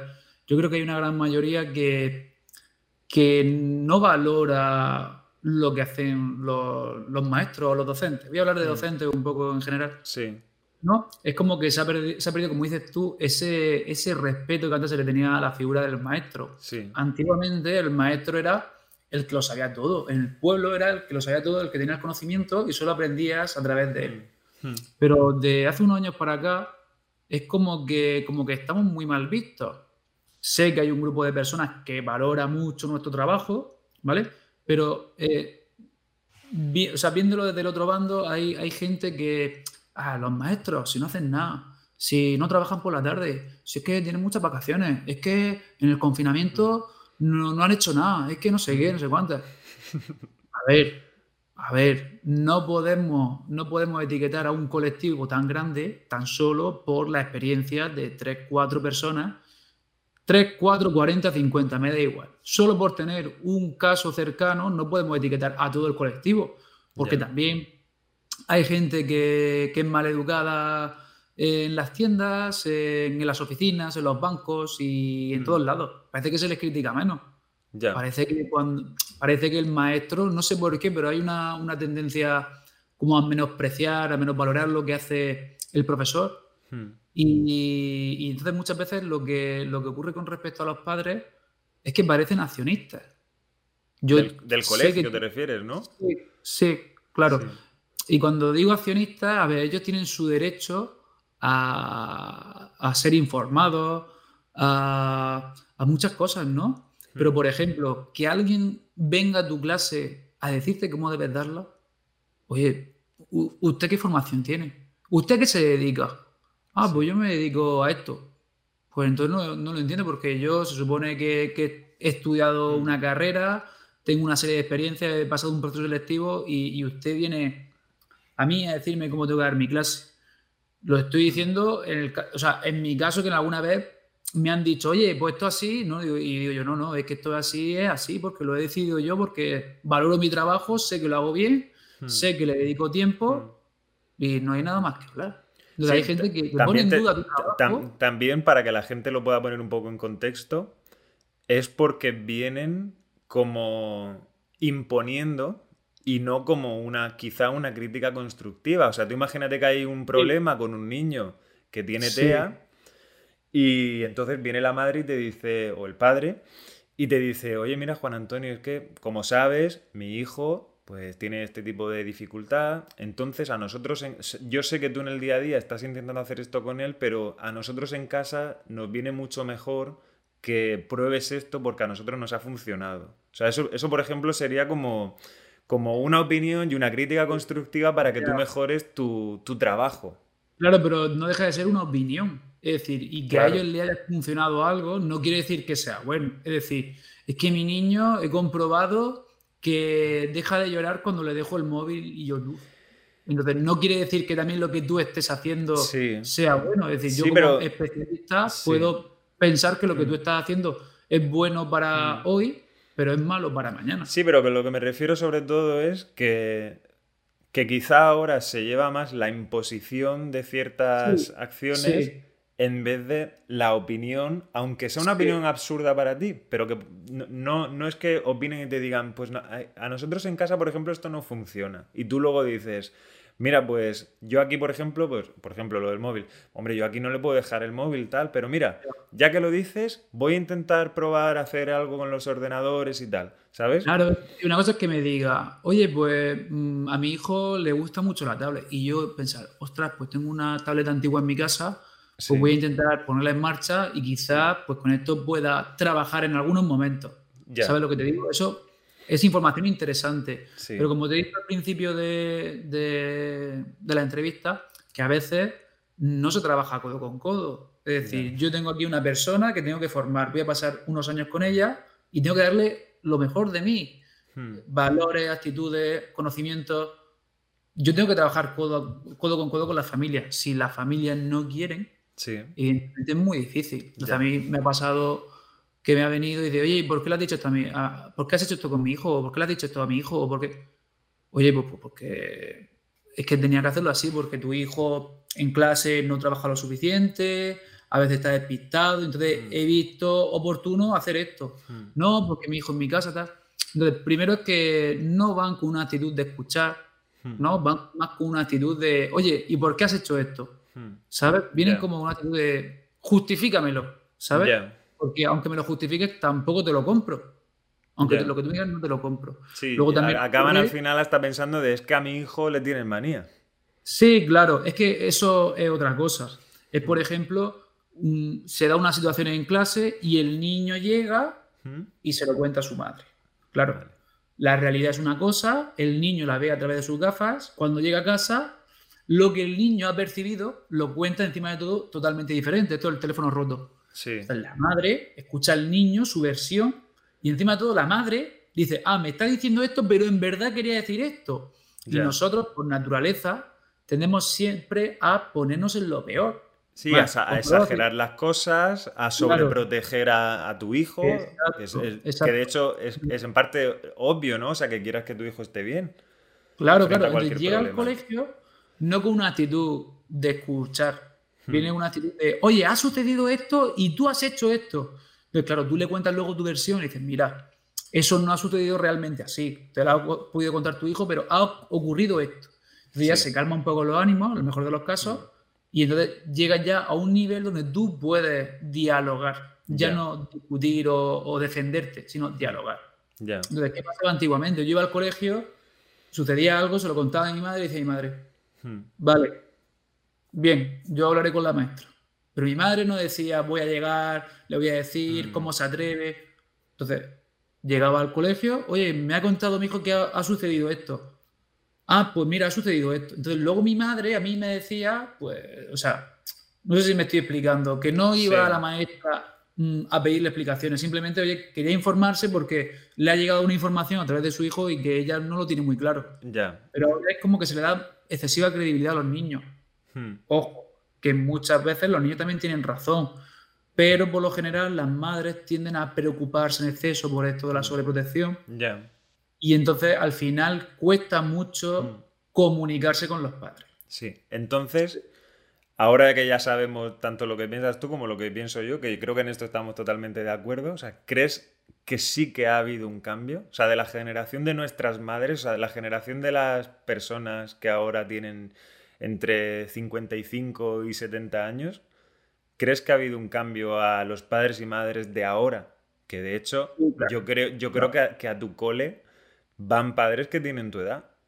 O sea, quizá no sean tus alumnos, ¿no? Pero sí que habrá niños ya que están en primero de primaria, segundo, que, son, que los padres tengan 31, 32 o así. Sí, yo tengo, tengo alumnos y alumnas que, sus padres tienen mi edad. Es decir, si mi alumno tiene 10, 11 años, pues sus padres son también de mi quinta. Sí, con 18, 19 ya tuvieron el primero. Sí, entonces yo creo que, que en casa algunas veces no se está haciendo todo lo que se podría hacer. Es verdad que a veces por, la ignorancia, porque no todo el mundo tiene que saber de educación, porque yo no sé de fútbol, no sé de política, no sé de nada, de otras muchas cosas. Entonces, los padres tampoco tienen por, qué saberlo, pero sí, que, ningún, padre, ningún padre viene con un libro. O sea, cuando tiene el hijo no le dicen, toma, este es el libro del buen padre. Tampoco. Mm, no, no, no, es, no es eso, pero que, que a veces yo tengo padres que le digo, mira, yo creo que le sucede esto a la niña, me ha pasado hace poco. Mira, la veo que no hace nada de lo que se mandó la semana pasada, la veo como muy despistada, tal. Llamo a la madre y me dice, ah, muchas gracias por llamar, yo estaré atenta, es que hemos tenido una serie de problemas en casa y yo pensaba que todo estaba mejor de lo que yo creía. Digo, pues mira, es que aquí en el colegio se ve algo totalmente diferente, porque cuando ya llegó Hmm. estaba mucho mejor. no te preocupes, gracias por llamar. Yo hablaré con mi hija, pero no hablaré con mi hija para tirarle de la oreja, sino voy a hablar con ella porque hmm. mm, se ve que hay un problema y, no me la ha sabido contar. Entonces, pues hay gente que te lo agradece. Pero luego hay gente que dice, yo es que mi hijo ya no sé lo que haces con él. Yo, yo es que no puedo. Hmm. Yo es que ya tengo otro pequeño y tengo no sé qué. Y no puedo, y no puedo. Y es un poco como que evaden ciertas responsabilidades. Pero no olvidemos que estos niños luego se convierten en adolescentes y mm. todo lo que el trabajo que no se ha hecho ahora, no podemos pretender que eh, siendo un adolescente lo cambie todo. Entonces, por eso he dicho, son muy maleables, son muy influenciables.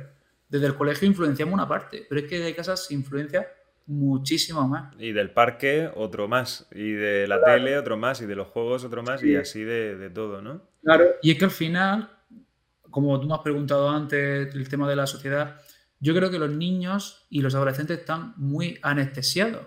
Hmm. Porque antes no teníamos nada y salíamos a la calle. Es lo típico de es que salíamos a la calle y ahora la gente se queda con las pantallas.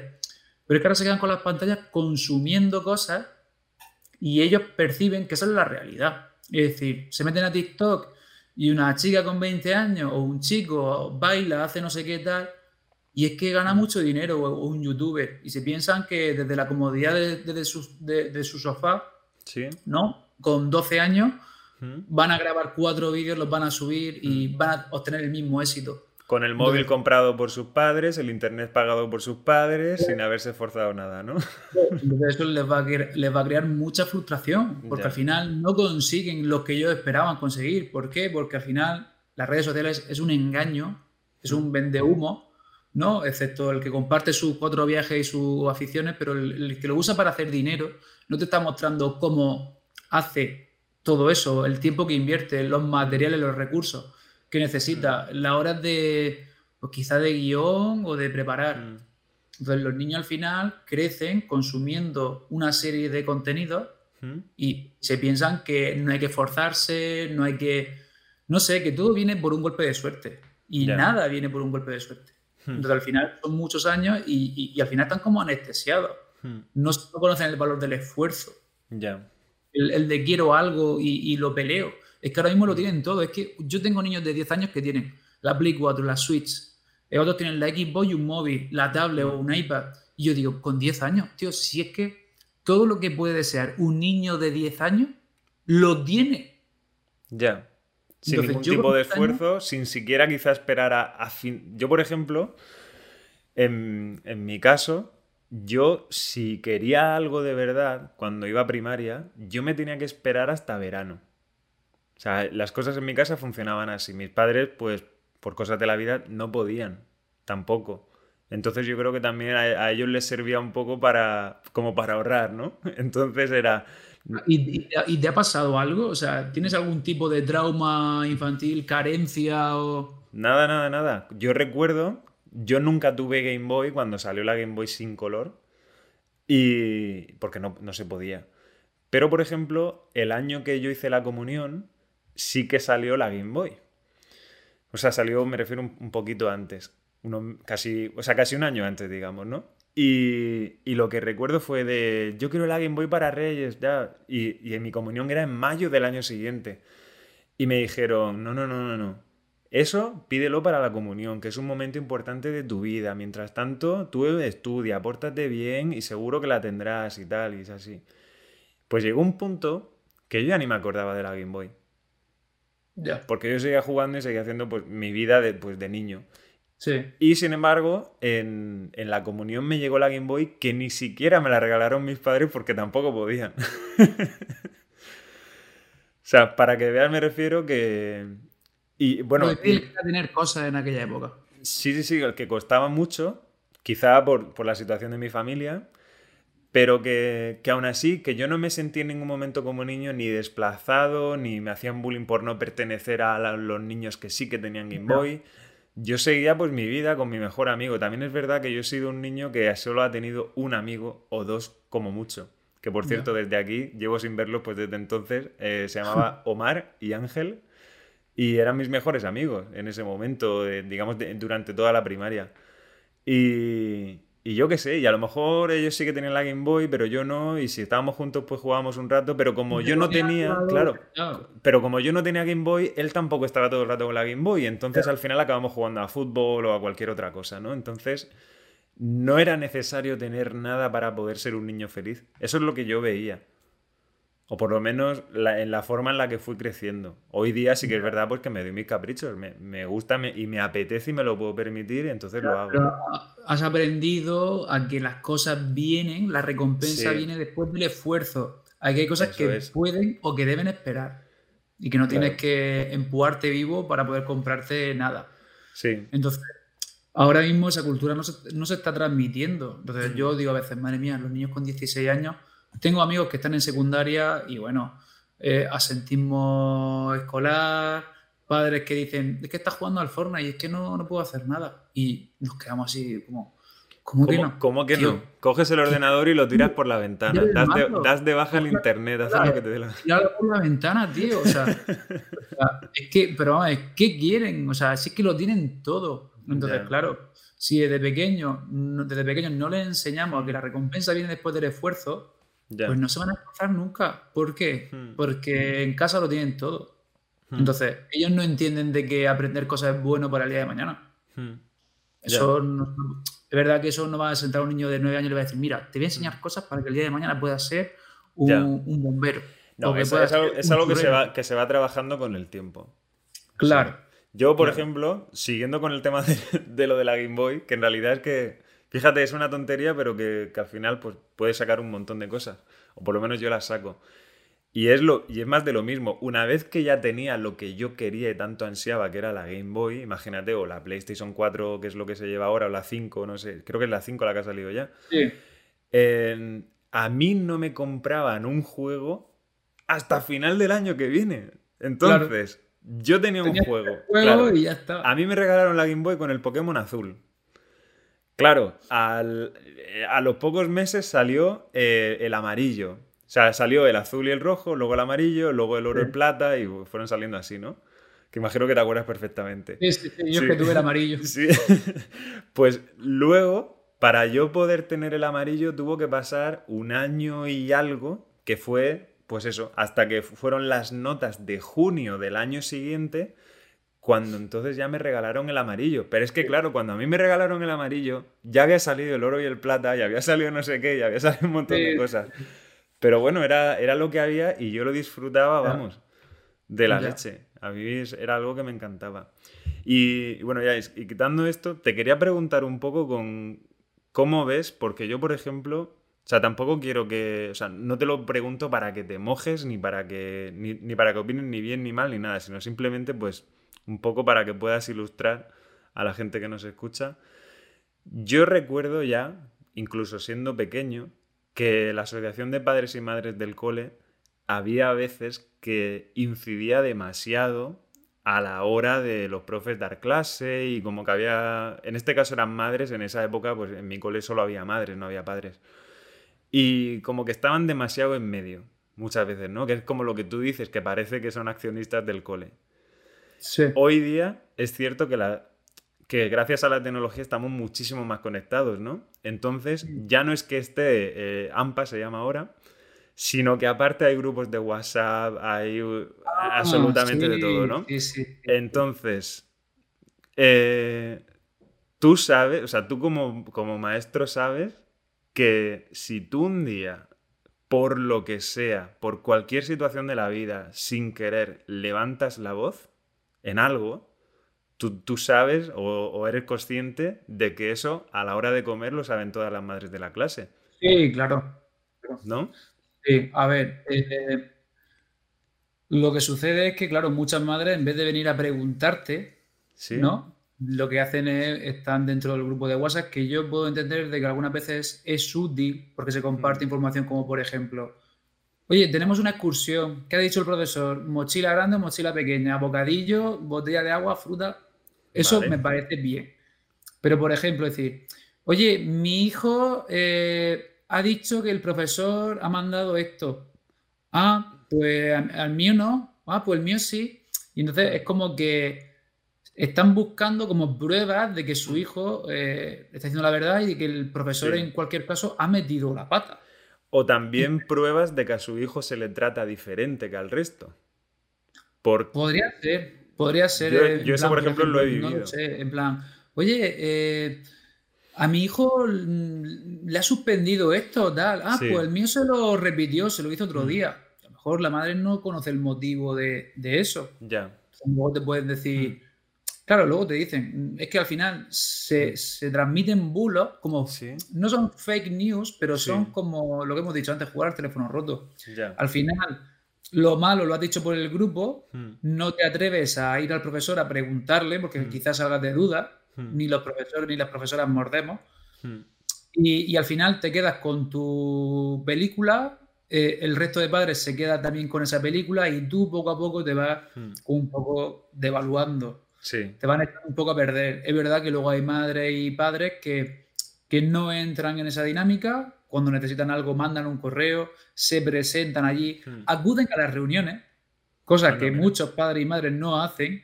Yo he hmm. tenido reuniones solo con cinco madres, ¿eh?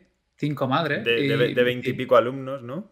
Claro, claro. Y hmm. entonces, es como luego, ¿qué vienes a preguntarme con, con, tanto interés, ¿no? Con tanta tantas leyes, hmm. si ni siquiera has sido capaz de informarte a lo largo del, curso, si te he llamado por teléfono y no me lo has cogido, si te he dicho a través de tu hijo que vinieras a tal día y no me has contestado ni siquiera.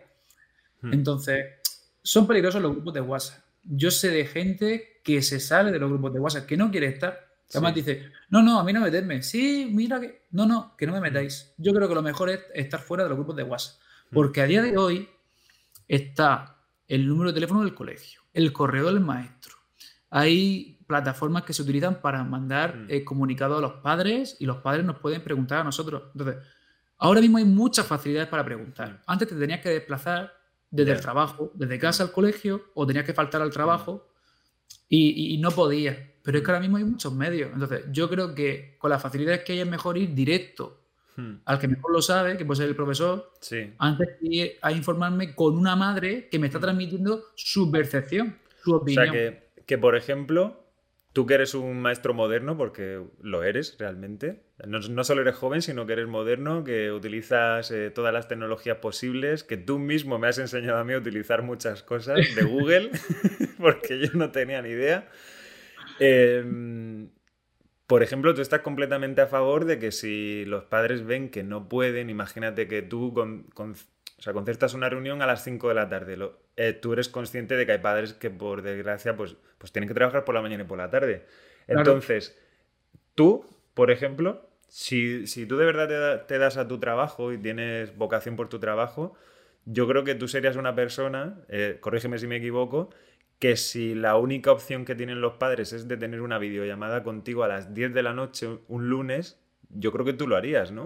O sea, o, crees que la gente. O sea, muy necesario, sí. Si creemos que es muy necesario, sí. Evidentemente es verdad que a las 10 de la noche creo que, o sea, no me ha pasado nunca. No me ha pasado nunca, pero si es un caso que lo requiere, entonces te haría. También es verdad que los padres, si es algo súper importante, te digo yo que si tienen que saltarse el trabajo lo o a las 3 de la tarde, por ejemplo, en, la parada de, de comer también lo, hacen. Y yo lo haría. Yo he hecho videollamada a las 5. Yo he llamado con mi número de teléfono, con número oculto, a madre eh, a las 6 de la tarde. Mm, Oye, mira, sé que lleva tres días sin venir, no he podido llamar por la mañana. ¿Qué sucede? Ya. ¿Me entiendes? Hmm. Oye, pues mira, está malo o tiene síntomas y es mejor hmm. que haga cuarentena. No lo sé. Ya. En definitiva, hombre, hay que, hay que hmm. hacerlo. Hay que hacerlo. Porque si no, luego no podemos decir, es que hay padres. No. Es que nosotros tenemos que cumplir con, nuestra mm. parte. Sí. Todo esto también viene a colación de, la siguiente pregunta, que es sobre, sobre el tema online en general, ¿no? Que, bueno, obviamente nosotros ahora mismo esta entrevista, bueno, esta charla, esta conversación, la estamos haciendo online. Y, y yo veo que, que hay como tanta, tanta información para aprender online que yo mismo muchas veces me pierdo. De hecho, cuando te pregunté, bueno, lo del Google Calendar, todas estas cosas, ¿no? Yo es que estaba perdido porque había tantas, o sea, hay tantas, tantas opciones para aprender que no sabes muchas veces, pues, por dónde empezar. Entonces, tú, por ejemplo, como, pues, pues eso, como maestro, ¿Tú qué sugieres para que puedan aprender? O sea, ¿qué recursos sugieres también para, gente que, es profesora, o sea, que es docente de lo que sea? O sea, puede ser entrenador personal, puede ser, no sé, lo, que quieras, simplemente quieres ayudar a tu hijo. O sea, ¿qué, sugieres tú, por ejemplo? Que además eres, eh, que además, una cosa, perdona, perdona que te corte, perdona que te corte, te lo pregunto también como docente que forma a otros docentes hoy día. Que si quieres también puedes hablar un poquito de ello, porque sé que también todo esto lo estás haciendo de manera online. Estás dando cursos online.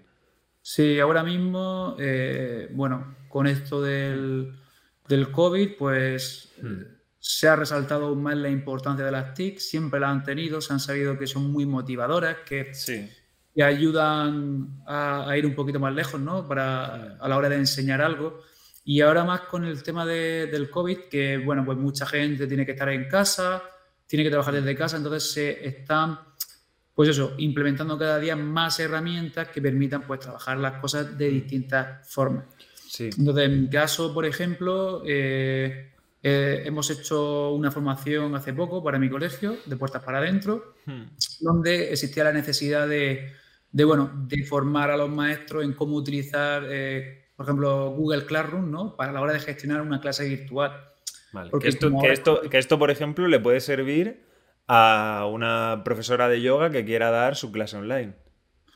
Sí, podría. Por, ejemplo, me refiero, ¿no? Sí, es una, plataforma donde al final puedes subir vídeos, eh, poner tareas. Es verdad que para una profesora de yoga podría, podría, usarlo, porque al final es una aplicación que tiene como muchas tiene como muchas posibilidades. Entonces, al final la puedes adaptar un poco a tus necesidades.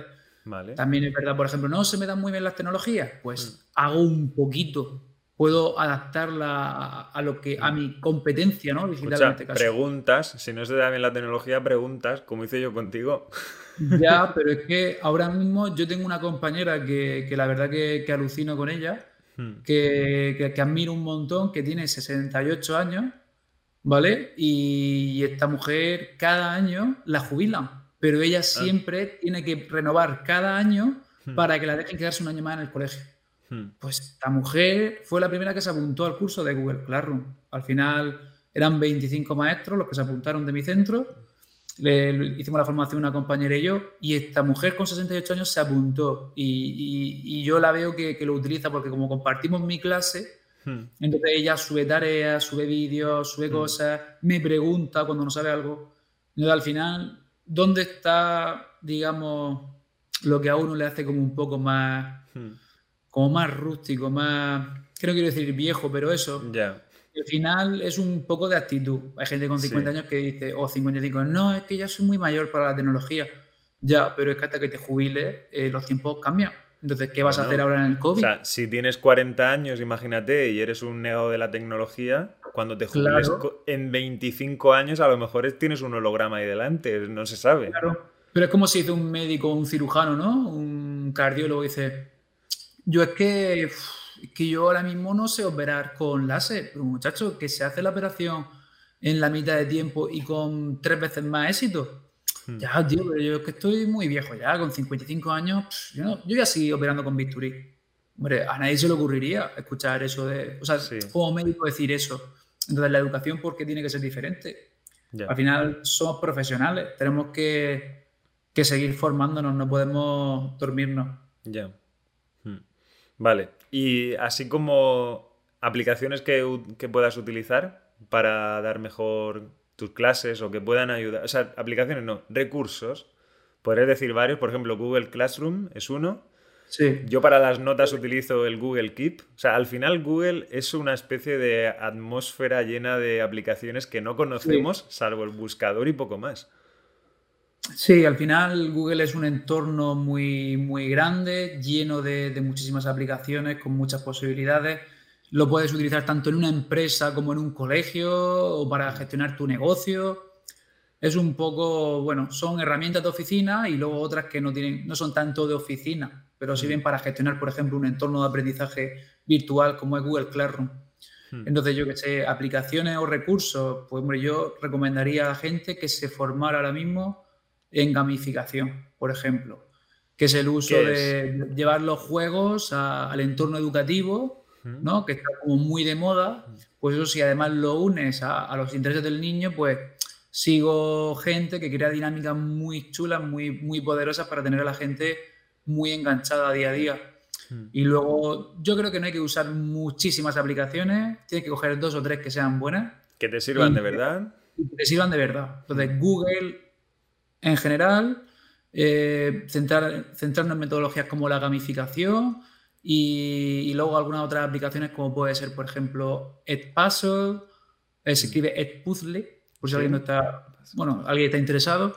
Eh, luego también está Leaf Worksheets, que también está utilizando mucho ahora para el tema del confinamiento. Mm. En Worksheets es de, para, que, para que lo entiendan, por si alguien no sabe mucho inglés, work de trabajo y sheets de hojas. De hojas, sí. papeles, ¿no? Lo que te permite es crear como hojas interactivas, ¿vale? Tú escaneas una ficha, un contenido, o lo generas, generas un PDF con una serie de preguntas y tú en esa plataforma la puedes volver interactiva. De unir con flechas, rellenar huecos, puedes hacer muchísimas cosas. Y, la, y eso ha sido un bombazo en este, en este confinamiento. Sí, que a lo mejor eran herramientas que existían de antes, pero por bueno, por, cosas de la vida, pues no se les hacía tanto caso, o que quizá la gente que estaba ya algo formada como tú sí que las conocía, pero que realmente tampoco le llegabas a dar uso hasta que de verdad ha, tenido que pasar algo para darle uso, ¿no? Y que por fin entre... una necesidad que ha roto un poco nuestros esquemas, mm. nuestra forma de trabajar y no queda otra que mm. adaptar. Sí. Entonces ahora mismo eh, con, esa, con esas aplicaciones yo creo que para empezar en pleno confinamiento es más que suficiente. Evidentemente ya cada uno tendría que ahondar más en el tema. Hay cursos, en el caso de Murcia está el CPR de la Consejería de, Educación de la región de Murcia. ¿Qué es lo que haces tú? ¿Eh? ¿Qué es lo que haces tú? Sí, los cursos que, el curso que hemos, la formación que hemos dado y los cursos que tenemos programados para el próximo trimestre son pertenecen todos al CPR de Murcia.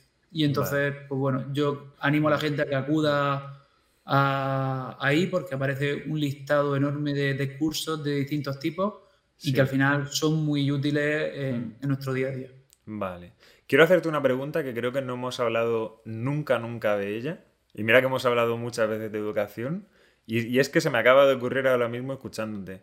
O sea, ¿cómo se lleva la educación emocional y las TIC a la vez? Porque yo creo que hay dos vertientes que hoy día están como tirando de la educación hacia adelante y una de ellas es la educación emocional y hay centros que se están como desviando por, ese camino ¿no? de, la educación emocional de, y, que todo lo que enseñan tiene que estar relacionado con la educación emocional. Y luego hay otros colegios que suelen tirar más quizá por la tecnología, ¿no? Por enseñarles en todo como muy tecnológico, las clases, ordenadores. No, imagino que me entiendes, ¿no? O sea, como que están esas dos vertientes. Para que te hagas una idea, tenemos al, un colegio Montessori, por ejemplo, y luego, por otra parte, tenemos algún colegio, es que bueno, que en cada comunidad autónoma habrá ese tipo de colegios, pero bueno.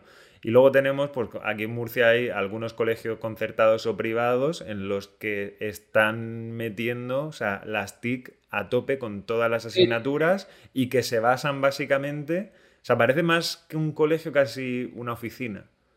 ¿No? Sí, hay colegios donde los niños ya no llevan libros, llevan o Chromebook o incluso llevan un iPad. Entonces, bueno, entonces ya termino. Entonces, teniendo esas dos vertientes, parece que una vertiente, eh, en apariencia al menos, tira como hacia el futuro, porque todo lo tecnológico nos suena como a futuro, a no llevan libros, a mira la pizarra, es digital, o mira esto, mira lo otro. Y luego tenemos la otra vertiente que es como que tira mucho, mucho, mucho al pasado, antes incluso de lo que conocemos como colegios religiosos y tal, que parece que siempre nos quedamos aquí, como que en la época franquista era un poco lo que había, ¿no? Yo me refiero antes de eso todavía, cuando se educaba en los pueblos, que estaba el profesor del pueblo, que no que, era profesor casi porque le había tocado, ¿no? Y entonces los, los educaba como podía. Leído. Tú que eres muy leído, tú vas a ser maestro. Sí, sí, sí, sí. Entonces, ¿cómo casan esas dos cosas? O sea, eh, en, tu, en, tu, en, tu, opinión, ¿sabes? Aunque tampoco tengas mucha idea o tengas o sí que la tengas, o sea, más o menos tú qué piensas de eso. No, no me ha tocado nunca trabajar en un colegio donde los niños lleven solo Chromebook o, lleven tablet. Ahora en el mío se están repartiendo a aquellos niños que no tienen recursos, pero estamos hablando de que uno o dos niños por clase con suerte pillan un, dispositivo de estas características. Sí. ¿Cómo se llevan? Yo creo que al final... O sea, ¿cómo, cómo casan las TIC con la educación emocional? Pues no, no, sé, no sé cómo, cómo llevarla al altar para que casen, pero sí es verdad que son, creo que los dos aspectos más importantes en los que se debe invertir hoy día. Por un lado, la tecnología sí ofrece muchas posibilidades, pero tampoco es la solución de todo. Es decir, hay mm. gente que dice, no, es que las TIC, y parece que ahora las TIC tienen que sustituir todo. Claro, pero, pero pienso que, que, nos hace más fríos. ¿Eh? Que nos hace más fríos la tecnología. Sí, por un lado nos hace más fríos, es verdad que las tecnologías tienen, o sea, tienen muchas ventajas, ¿no? La, el tener el, conocimiento de una forma tan inmediata, poder transformarlo para de nuevo devolverlo y compartirlo. Eh, aprender cualquier cosa hoy en día. Es decir, si yo quisiera aprender esta noche ganchillo, solo tengo que comprarme las agujas y el hilo y esta noche estoy haciendo ganchillo. O sea, es maravilloso. Pero también no tenemos que olvidar de que eso no lo es todo, que también hay cosas que no es que deban seguir igual, pero que sí también son importantes. Cosas de la, enseñanza tradicional, y con esto no hablo de la clase magistral. Hay cosas que siguen siendo importantes, ¿no? La figura del profesor, el que somos un hmm. grupo, somos una clase, hmm. ¿no? Alguna forma de enseñar ciertas cosas. Entonces, hmm. la tecnología, vale, se incluye en el colegio, se trabaja desde casa, facilita muchas cosas y el día de mañana se espera que los trabajadores del futuro tengan una formación y igual que se pedía el B1 de inglés, que ahora piden C1, pues se, necesita que realmente sepan utilizar Excel y Word, porque con 16 años, ¿qué es mm, conocimientos? Microsoft, Office, eh, Excel y, yo no tenía ni idea, pero bueno, lo ponía porque quedaba bien. Hmm. Pero hoy en día eh, se está enseñando para que mm, dentro de unos años todo el mundo sepa trabajar usando este tipo de, herramientas. ¿Cómo casarlo con, las emociones? Pues yo es que creo que son cosas totalmente diferentes. Sí que es verdad que muchas cosas que necesitan la educación emocional para enseñarse, hmm. gracias a todos los recursos tecnológicos de los que tenemos, ¿no? Hmm. Recursos multimedia, sí. podemos acceder a ellos y enseñar más lo otro. Pero es verdad que las emociones yo creo que no se pueden enseñar desde la tecnología. Es decir, las emociones son algo experiencial. Es decir, tú las vives en tu cuerpo. Ya. Y entonces tú te tienes que relacionar con ellas, tienes que aprender de ellas día a día. Una pantalla no te va a enseñar. A ver, puedes ver un vídeo que te diga, pues cuando te duele el pecho y te falta la respiración y te acelera el corazón, se llama ansiedad. Pero bueno, no estamos hablando de eso. Sí. Entonces, yo creo que las emociones es algo que se aprenden día a día, de lo que el maestro también debe estar muy formado. Hmm. Eh, educación emocional no puede llegar y ser, venga, pinta el que está enfadado de rojo, pinta el que está triste de azul.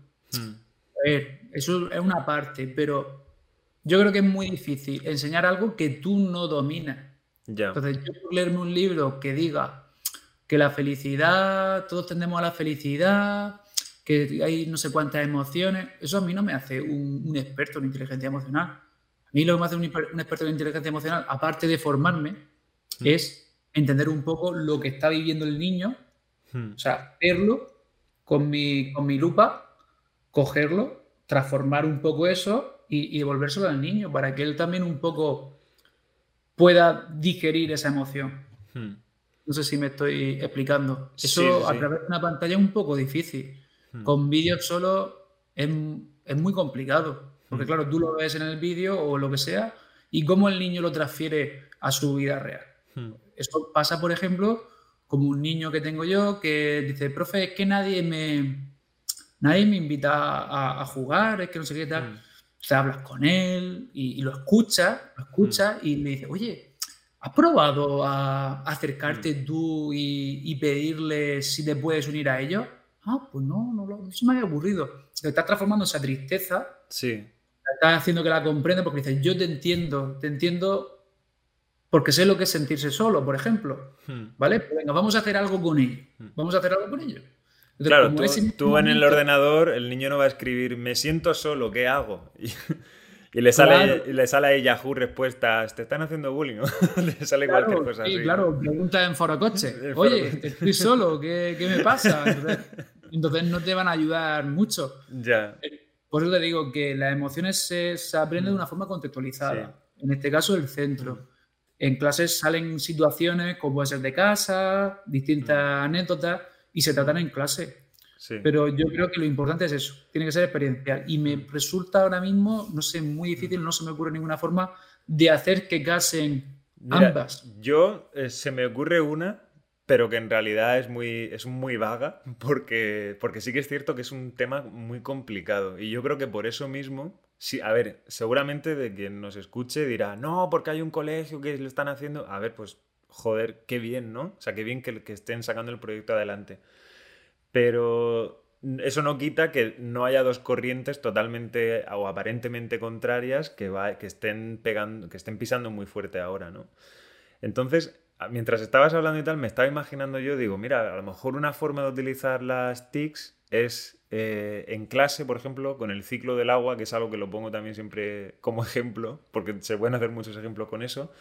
O sea, podemos ver vídeos de lo que es una tormenta, de lo que es una inundación, de lo que es el sol, buscar la temperatura del sol, o sea, ver cómo gira la Tierra, ver todo eso. Y luego a lo mejor, o estudiar las plantas que hay en tu región, o sea, puedes ver todas esas cosas y directamente decir, venga, vamos a hacer la primera parte con esto y la segunda vamos a salir al, patio, que esto también se puede hablar bastante. Eh, vamos a salir al patio y vamos a ver qué día hace, si sentimos frío, vamos a tocar la tierra, a ver cómo está, vamos a ver los árboles que hay dentro del cole, a ver qué tipo de árboles son, y vamos a apuntarlo todo y luego nos vamos hacia adentro e investigamos sobre ello. Yo, por ejemplo, creo que a lo mejor es una forma de experienciar un poco y de que el niño sienta como que está en contacto ¿no? con la naturaleza, con las emociones que le transmiten esa, esas acciones y luego poder integrarlo de otra manera. Claro, pero ahí, por ejemplo, tendrías que ver qué es lo que quieres conseguir con respecto a las emociones. Es decir, cuando te planteas una sesión, dices, venga, yo quiero conseguir esto. Hmm. Es decir, que mis niños, que mis niños aprendan a utilizar el ordenador, que aprendan a realizar búsquedas, hmm. que sepan capaces de, por ejemplo, en una tabla recoger todos los datos del hmm. patio. Pero claro, y emocionalmente, ¿qué pretendes? ¿Me entiendes? Es decir, vale, te conectas, estás como más relajadito y tal, pero tú, por ejemplo, a lo mejor podrías decir, bueno, ¿y cómo nos sentiríamos ¿no? en, medio de una, de una, inundación, de un tornado, de Claro, o sea, pero ves, ahora mismo solo, solo conversando ya es como que va saliendo poco a poco. Sí, pero ¿qué posibilidades, qué probabilidades hay de que en Murcia haya un tornado que haga que todo el mundo tenga que encerrarse, ¿sabes?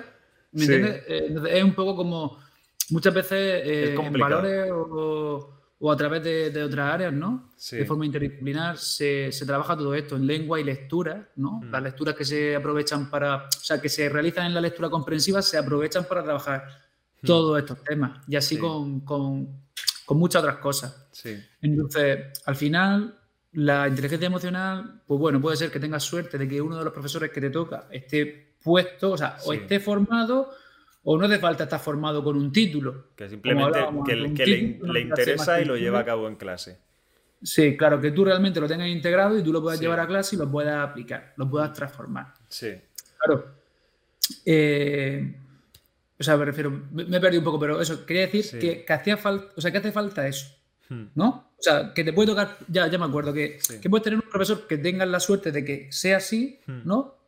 O que, por ejemplo, en el centro digan, pues vamos a llevar a cabo un proyecto de educación emocional que va a empezar por infantil y vamos a ir aplicando en todos los niveles, ¿vale? Y mm. entonces todos los maestros necesitamos formación. Entonces, sea de quien sea, a veces esos proyectos nacen del propio claustro, es decir, hay tres maestras que están súper emocionadas, proponen el proyecto, lo mm. crean y luego lo comparten con el resto de profesores para que mm. todo el mundo sepa de qué va el rollo, porque no todo el mundo tiene por qué saber de educación emocional. Es decir, es importante, sí, muy importante hoy en día. Mm. Se ha descubierto que es súper importante el tema de la inteligencia emocional mm. y cuanto más preparados estemos, mejor, pero no todo el mundo se coge un manual o se coge un libro. Eh, inteligencia emocional.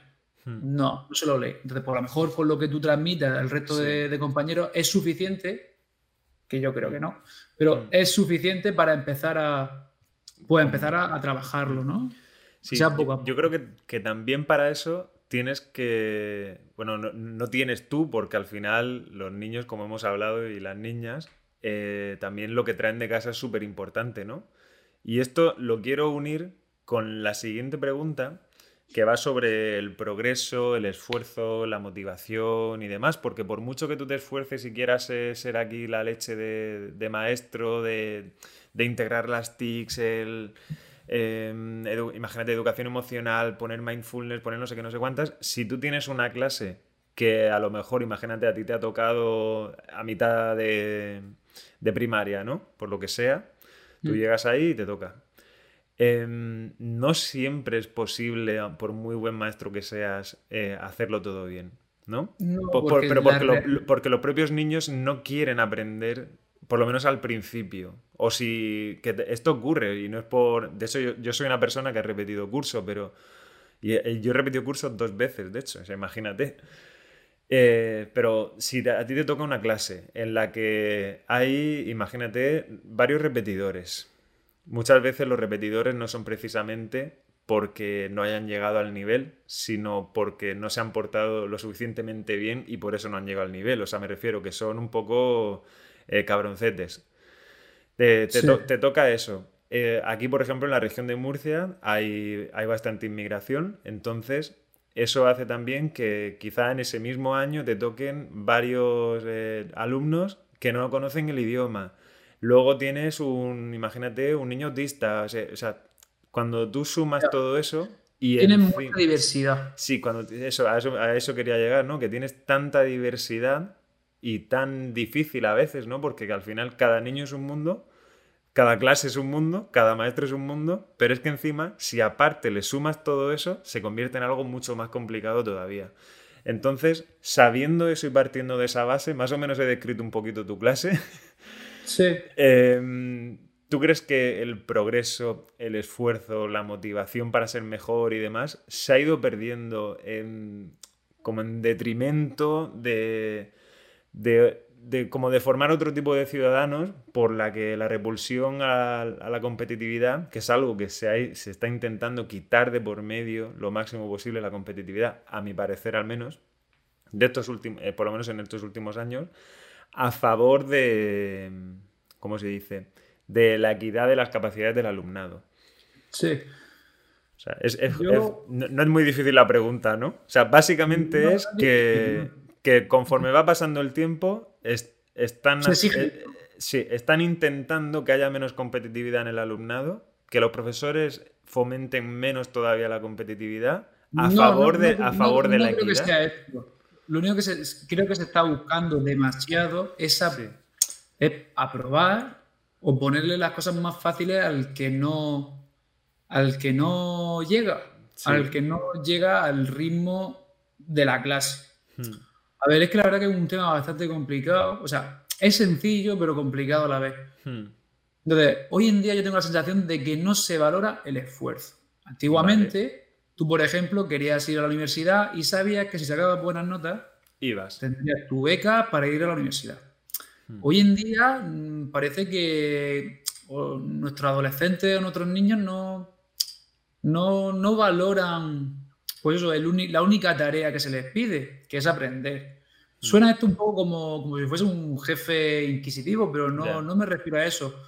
Es como que no son conscientes de, lo importante que, será para ellos en su futuro eh, el, aprender ahora, porque el tiempo no vuelve atrás. El tiempo no vuelve atrás. ¿Quién tiene la culpa? Pues no lo sé. Quizá puedan ser los profesores en, algunos casos, pero también mucho lo que se hace en casa. Es decir, yo tengo alumnos que cuando pasan los Reyes Magos, profe, pues a mí me han regalado esto, a mí me han regalado Y ha suspendido seis asignaturas. Entonces, ¿qué está aprendiendo? Seis asignaturas en primaria. En primaria. Entonces, ¿qué está aprendiendo ahí el niño? Independientemente de que no está aprendiendo matemática o no está aprendiendo lengua, pero ¿qué está aprendiendo el niño? Pues está aprendiendo que aunque no se esfuerce, va a tener una recompensa. Ya. Es como que a la larga pasa primaria, pasa secundaria. Cuando tienes 18 años, ya no estás estudiando. Ya. Entonces, ¿quién, ¿quién te va a premiar? Nadie te premia nada. ¿Quién lo tiene que hacer? ¿Tus padres?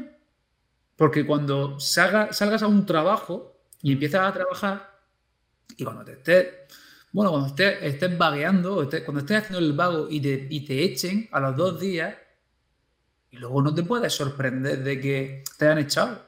Hmm. O sea que ahí es cuando te lleva un golpe de realidad muy grande. Es decir, ostras, es que me han echado. ¿La culpa de quién es? Pues la culpa es del jefe, que es un cabrón, que me ha echado, no sé qué.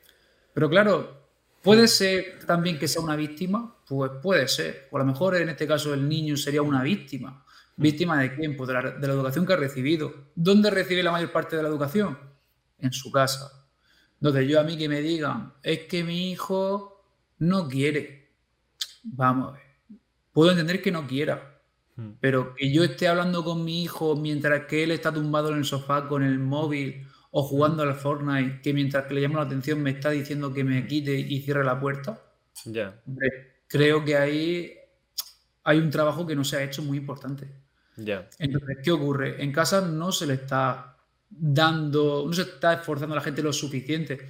Que también es cierto que hay casa y casa, donde los padres están todo el día fuera trabajando y que no pueden ponerse con ellos. Yo lo entiendo, pero también es verdad que cuando desde el colegio llamamos a los padres y no tenemos respuesta, o tener respuesta desde que no te cojan el teléfono hasta que te digan sí, sí, sí, sí, sí, y la situación sigue igual. No es que las notas no hayan mejorado, es que el niño te sigue enterando de que sale al parque todos los días. Que está. Mm, tengo un niño que dice que, dicen que está hasta las 3 de la mañana jugando a Fortnite. Joder, en quinto de primaria. Entonces, es un poco como. ¿Qué estamos, qué, estamos haciendo mal? ¿Sabes? luego no nos podemos quejar de que el día de mañana tengamos gente, pues eso, que hay un paro juvenil muy alto, pues quizás porque hay gente que no está preparada. También de decir que hay gente que está muy preparada y no está trabajando. Eso sí que es verdad que es una pena. Pero también hay gente que no está preparada, que no sabe leer, no sabe sumar, no tiene ni el grado escolar. ¿Dónde va a trabajar? Sí, lo que lo comúnmente llamado nini.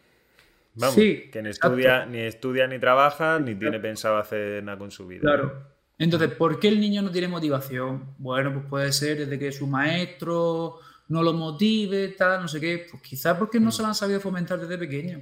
La curiosidad. No es que le diga al niño, mira niño, siéntate ahí porque a partir de ahora te quiero ver curioso, atento mm. y tal. No, no es eso, pero desde pequeño, si tú lo has tenido ahí como una maceta, mm. ¿vale? Es decir, si tú desde pequeño, para que deje de llorar, le has puesto el cantajuego, ya. pasan los años y el niño está con la pantalla con, el cantajuegos de adultos, ¿no? ¿Eh? El cantajuegos de los adultos, vamos. sí, claro, pero. Que son las redes sociales ahora. Canciones que tiene en YouTube, pues el niño va creciendo y no se despega de la pantalla. Y como hemos hmm. dicho antes, el niño cuando tiene 10 años lo tiene todo. Hmm. Tengo niños que en cuarto ya tenían teléfono. O sea, ¿para qué quiere un niño de cuarto tener teléfono y una cuenta en Instagram y en TikTok? De verdad es necesario. Entonces, el niño tiene la sensación de que lo tiene todo. Además, le produce una adicción muy grande las redes sociales y YouTube. Entonces, frente a eso, ¿qué hace? Y esto lo, fíjate, que tú esto lo estás contando como experto en, tecnologías dentro de la educación. Pero es que si yo tuviese hijo el día de mañana, mi hijo no va a ver una tablet hasta, que cumpla los seis años. Es decir, yo, cuando esté llorando, pues me quedaré con él llorando. Mientras que él llora, llorando yo, pues quizá también, si no me deja dormir. Llorando. Pero, claro, pero nada más. Y pasaré tiempo con él y lo estimularé con cuentos. Y cuando tenga tres años le invitaré a, que hagamos un bizcocho juntos. No lo sé. Hmm. Pero no lo voy a poner ahí con la tablet para que me deje a mí tranquilo trabajar un rato. No, porque sé que a la larga hmm. todo eso eh, son pérdidas. Son pérdidas. Es invertir en bolsa y, y tener pérdidas. Ya. Fíjate que a mí, por ejemplo, en la universidad recuerdo que todo lo de la competitividad y demás me lo, me lo fomentaban mucho para quitarlo de mi vida en absoluto. Y yo siempre he sido, aparte de que soy una persona súper competitiva, de manera muy sana en realidad, y siempre con el máximo cariño posible, yo siempre he fomentado la competitividad con uno mismo, el intentar siempre dar todo lo que puedas cada día. O sea, aunque sea menos que el día anterior, ¿sabes? O sea, ¿eso es todo lo que has podido hacer hoy de verdad con tu esfuerzo? Sí, no pasa pues nada. Es suficiente porque has hecho todo lo que has podido hoy. No todos los días son iguales de buenos. Entonces es una forma también de fomentar, o sea, no, de fomentar, ¿no? Sino de hablar de, la frustración, de, a veces se gana, a veces se pierde. Porque, claro, eso es inteligencia emocional. Claro, porque sí, sí, sí porque el día de mañana, por mucho que intentemos crear una sociedad más buena y demás, es una jungla. O sea, a ti te sueltan en una jungla donde de repente te ves que vas a tener muchas responsabilidades sin darte cuenta y no sabes eh, cómo gestionarlas, ¿no? Todas esas emociones que te causan las responsabilidades. Y escuché en un podcast hace poco que decía, eh, no preparamos a los niños para el camino, sino que preparamos el camino para los niños. Hmm. Y es verdad, es que al final hmm. a mí me sucede a veces que, vale, no pueden llegar hasta aquí, voy a bajar un poquito más el listón, pero lo bajas un poco más y, no llegan tampoco. Lo bajas otro poco más y, su interés sigue para abajo. Es decir, cuanto menos le pide, no, no es que ellos se involucren más. Es que tengo casos que les pido menos, a algunos niños en concreto, no a la clase en general, porque la clase es muy diversa, pero le bajo un poco lo que yo pido y al final el niño, nada. Nada, ¿no? Porque no tiene interés, hmm. Juan Entonces, no se lo han creado desde casa. Hmm. ¿Por qué? Porque ese niño cuando termina de comer sale a la calle y ya está. Y hmm. no hace falta nada más. Y hasta el pues niño ya es feliz, tiene todo lo que necesita. Yo desde, o sea, el, bueno, desde aquí quien haya ido conmigo a la universidad lo sabrá y si algún día esas maestras que me dieron clase en la universidad ven esto, sabrán perfectamente quiénes son sin que yo diga nada. Y bueno, yo tenía, tuve dos maestras en la universidad que eran justamente las que decían que no había que fomentar la competitividad y tal, que lo que teníamos que pensar era en tener un cole que no tuviese puerta, que no tuviese vallas, que fuese como un colegio libre, ¿no? De educación libre y tal. Pero que es una utopía. Claro, que la, que la aspiración futura era eso. Bueno, el caso es que ambas nos dieron durante todos los años de universidad, además varias asignaturas, no solo una. Y entre ellas también eran amigas, o sea, es que era como, como que mi carrera fue un engaño para mí mismo y para mucha otra gente, que porque nos obligaban a hacer exámenes en los que si no decíamos exactamente lo que ellas querían, suspendías. O sea, hubo un examen y me acuerdo perfectamente que era, ¿qué es para ti el colegio ideal? Y tienes tres horas y escribes lo que te dé la gana. Vale, pues cuando tú dices qué es para ti, o sea, cuál es tu opinión sobre un colegio ideal, si tú no decías que tu colegio ideal era un colegio que la pared la tenían que pintar los niños con sus manos, con no sé qué, con no sé cuántas, que no tuviese valla, que no tuviese puerta, que no se fomentase la competitividad, que había que respetar el ritmo de cada uno, que por cierto, esto es obvio que hay que respetarlo. yo, hasta aquí lo, entiendo, ¿no?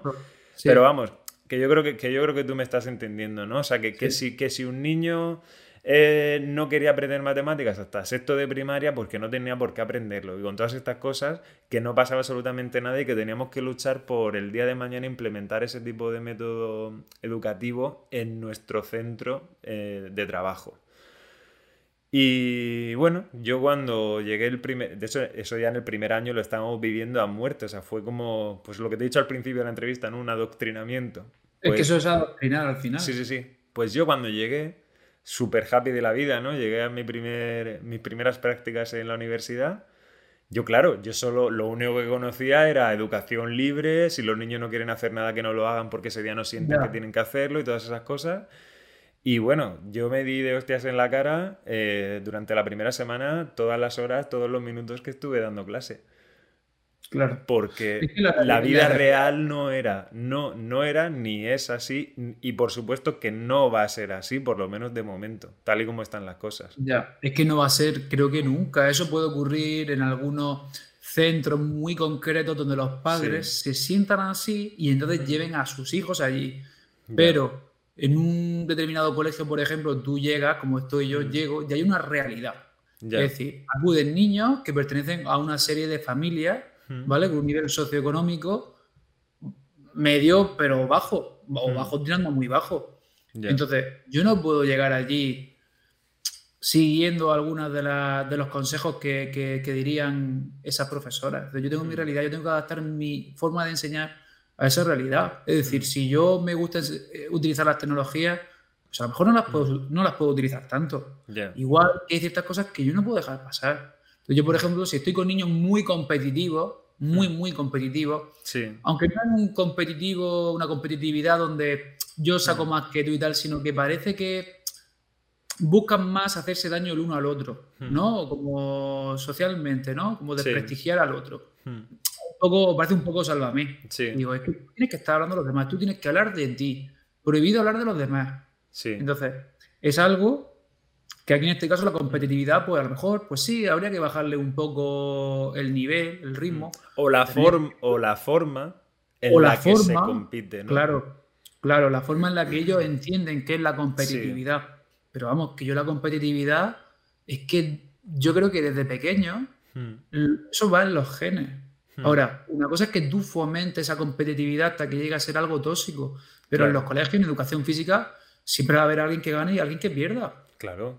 O es un juego de donde gana o pierde toda la clase. Hmm. en todos los deportes, tenis, baloncesto, fútbol, siempre alguien gana y alguien pierde. Y no pasa nada. Los mismos animales, si tú tienes dos gatos, hmm. los gatos compiten.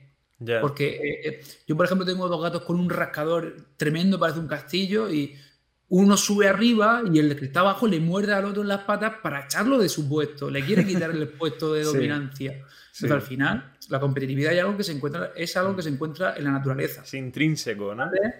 Claro, los animales tienen plumas de colores, eh, hacen ruidos, danzas, tal. Hmm. ¿Para qué? Para competir. En este caso es para reproducirse. En el colegio no es, la función.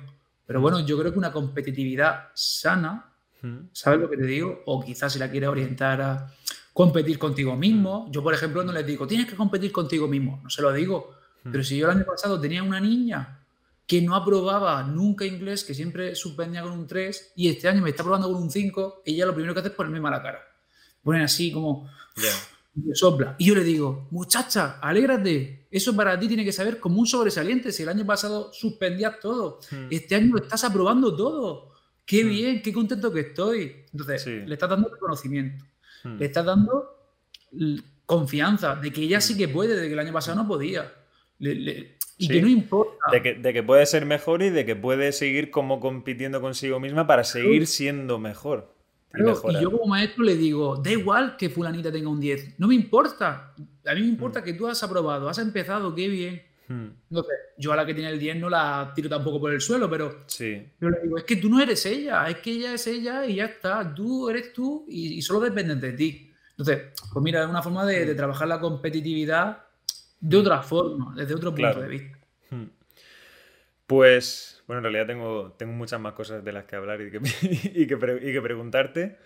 Pero sí, respecto a la competitividad, yo creo que, que básicamente es eso. Y quería sacar un poco por, por aquí en medio la, bueno, la, tan discutida ley CELA, que en realidad, por otra parte, cuando salió la ley BERT, o WERT, creo que era BERT, ¿no? Del, del anterior ministro. Con W, sí. Sí. BERT, eh, BERT también fue súper discutida, pero es que la anterior también fue súper discutida. O sea, al final.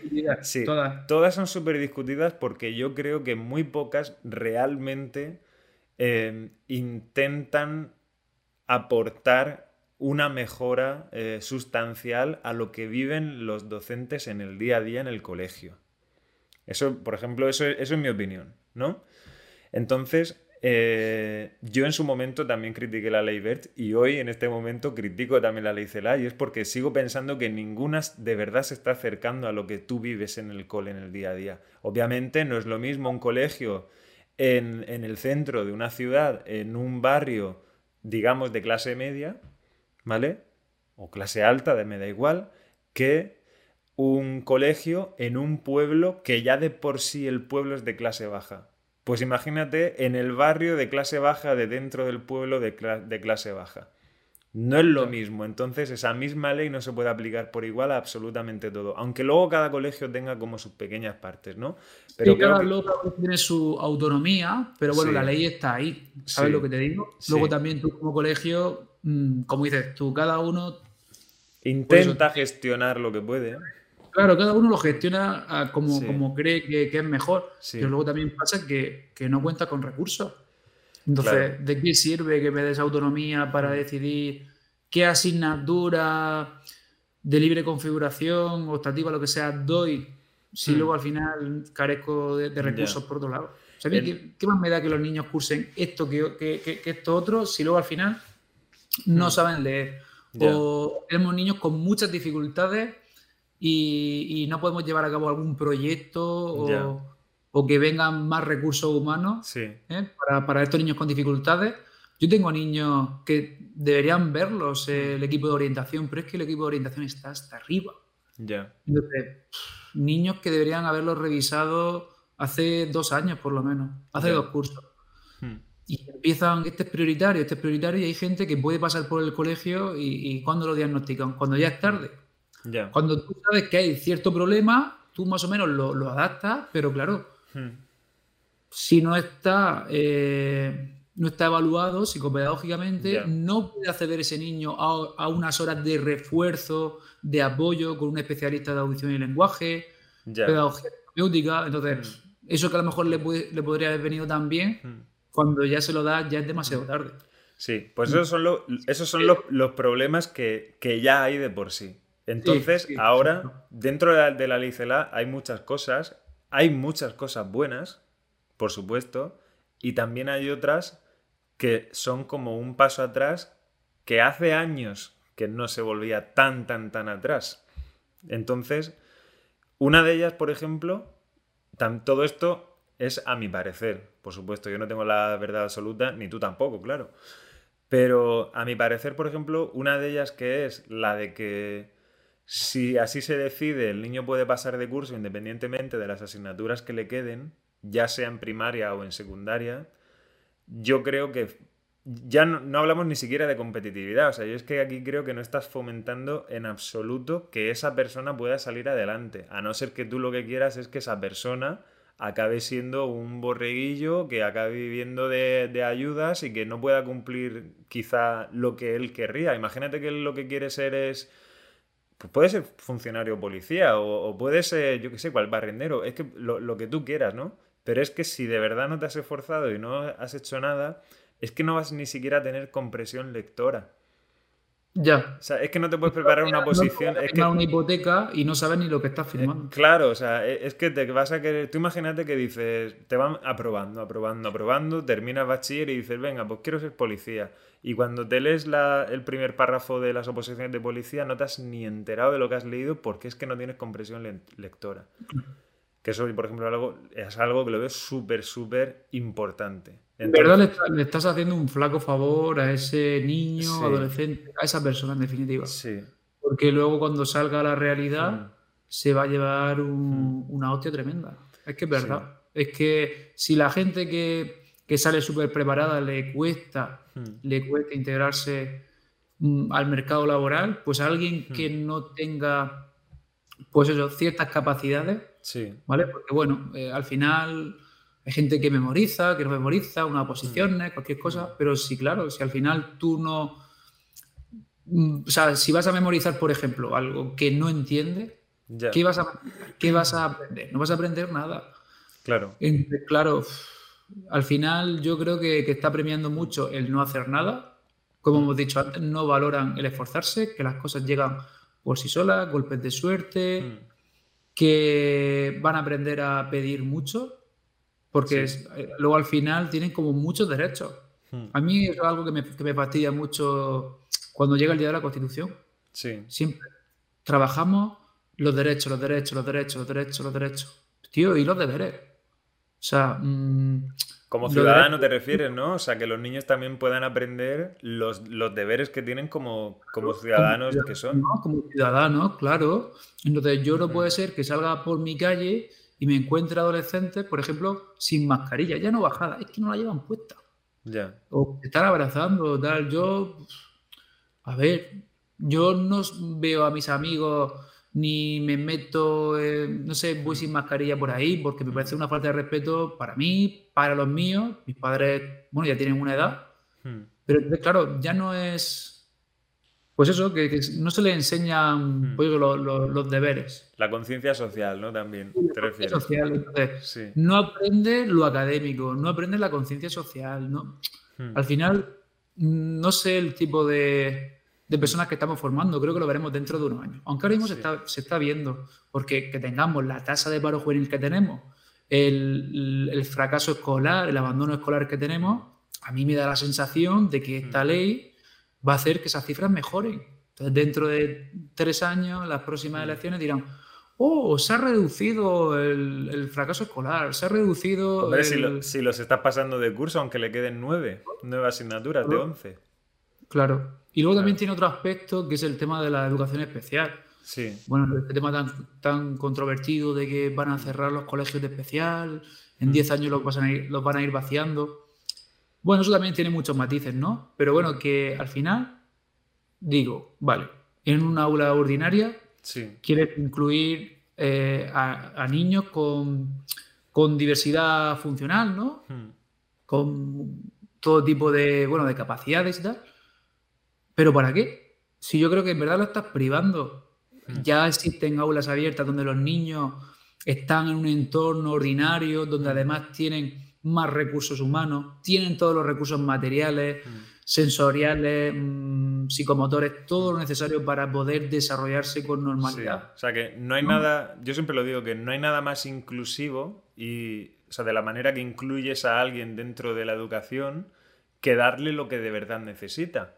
Entonces, si tienes un niño que tiene una parálisis cerebral, por ejemplo, y solo puede hacer eh, micromovimientos y tiene que estar todo el día haciendo psicomotricidad y ciertos ejercicios em, que no son ni orales, ¿no? Se van, ¿cómo se llamaba el nombre? No me acuerdo ahora, pero vamos, que moviendo los ojos van, tomando decisiones, sí, van tomando decisiones según el movimiento de los ojos y demás, ¿no? Por ejemplo.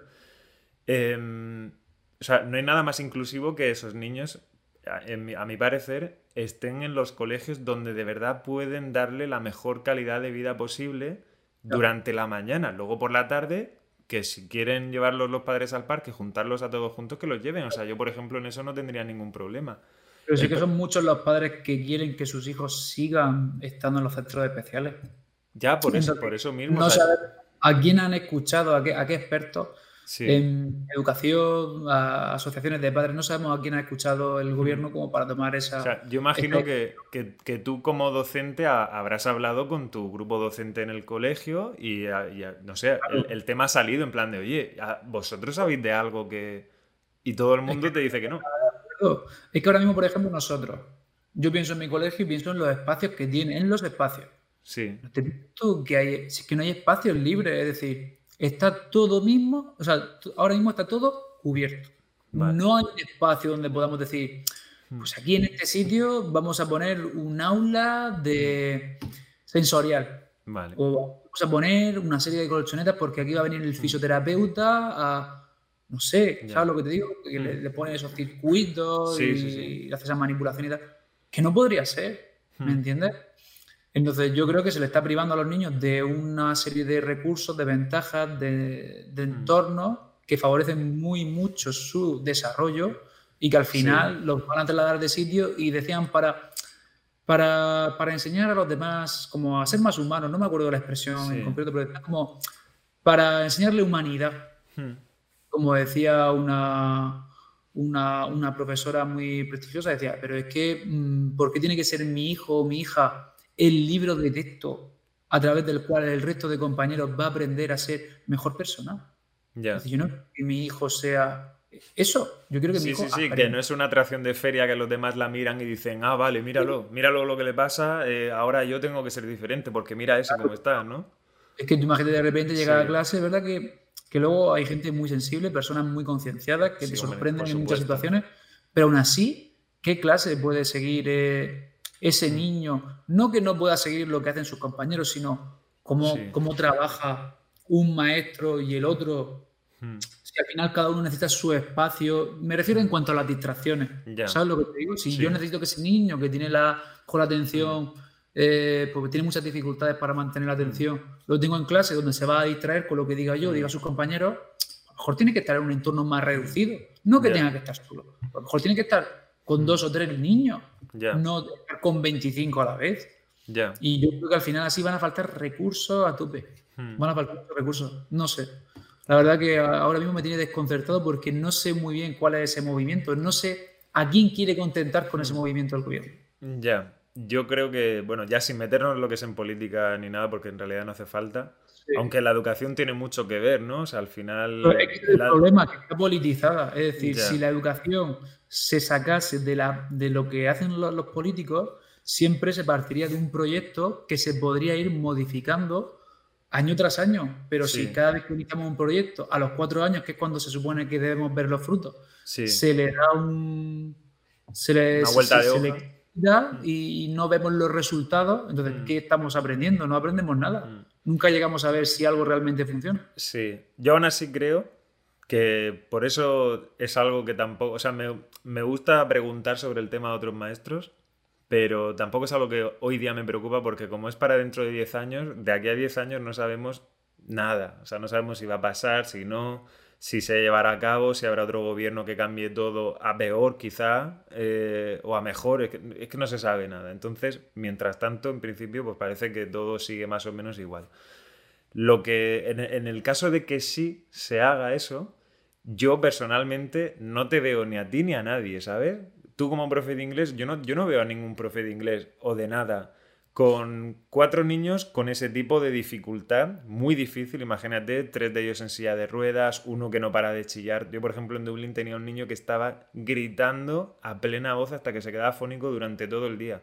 Cuando la voz le volvía seguía gritando porque tenía un problema, la, vamos, que le operaron de la cabeza y se quedó loco de, de todo el día gritando. Y para dormirlo le tenían que dar pastillas para que dejase de gritar y se durmiese, como si le dan morfina o algo así. Pues tú imagínate tener eso, cuatro niños y uno de ellos que grita. Luego tienes eh, dos autistas, uno con dificultad de compresión lectora o cualquier cosa. Eh, TEA, eh, tienes, tú por ejemplo en tu caso también tienes inmigración que no entienden, que el problema no es la inmigración en sí, es que todavía como acaban de llegar no entienden el idioma, entonces a, fin de cuentas tampoco le puedes dar lo mismo a ellos que, que al resto. Y luego de los que tienes que no les, digamos que no les pasa nada, que son los, digamos, entre comillas, los normales, ¿no? De esos, no todos tampoco te van a hacer caso y no todos tienen el mismo ritmo de aprendizaje ni nada. Entonces. Si ellos ya necesitan una atención especial, claro. es decir, mucho tiempo con ellos, que te preparen muy bien. El resto que, que, no tiene ciertas dificultades, pues. Sí. Mm, pero tiene otras, tiene otras necesidades. Al final también requieren mucho tiempo y mucho esfuerzo. No, al final es bastante complicado. Claro, entonces a fin de cuentas, tú lo que tienes son 50 minutos. Cuando tú das la clase, mientras llegas, mientras tal, son 50, 55 minutos como mucho. En 55 minutos. Caso, yo tengo ahora mismo sesiones de 45 en alguna asignatura. Por eso. Y como coincide volver del recreo y todo eso, pues bueno, que entres puntual. Media hora al final, ¿no? Claro, los niños no pueden sacar botellas de agua ahora mismo al, al patio, tienen que beber dentro de clase Hmm. se ponen, se quitan la mascarilla para beber agua, que van a la seguridad. Al final te hmm. quedan útiles 30 minutos. Entonces, que ya de por sí eh, la enseñanza ordinaria tiene pues ciertas dificultades. Hmm.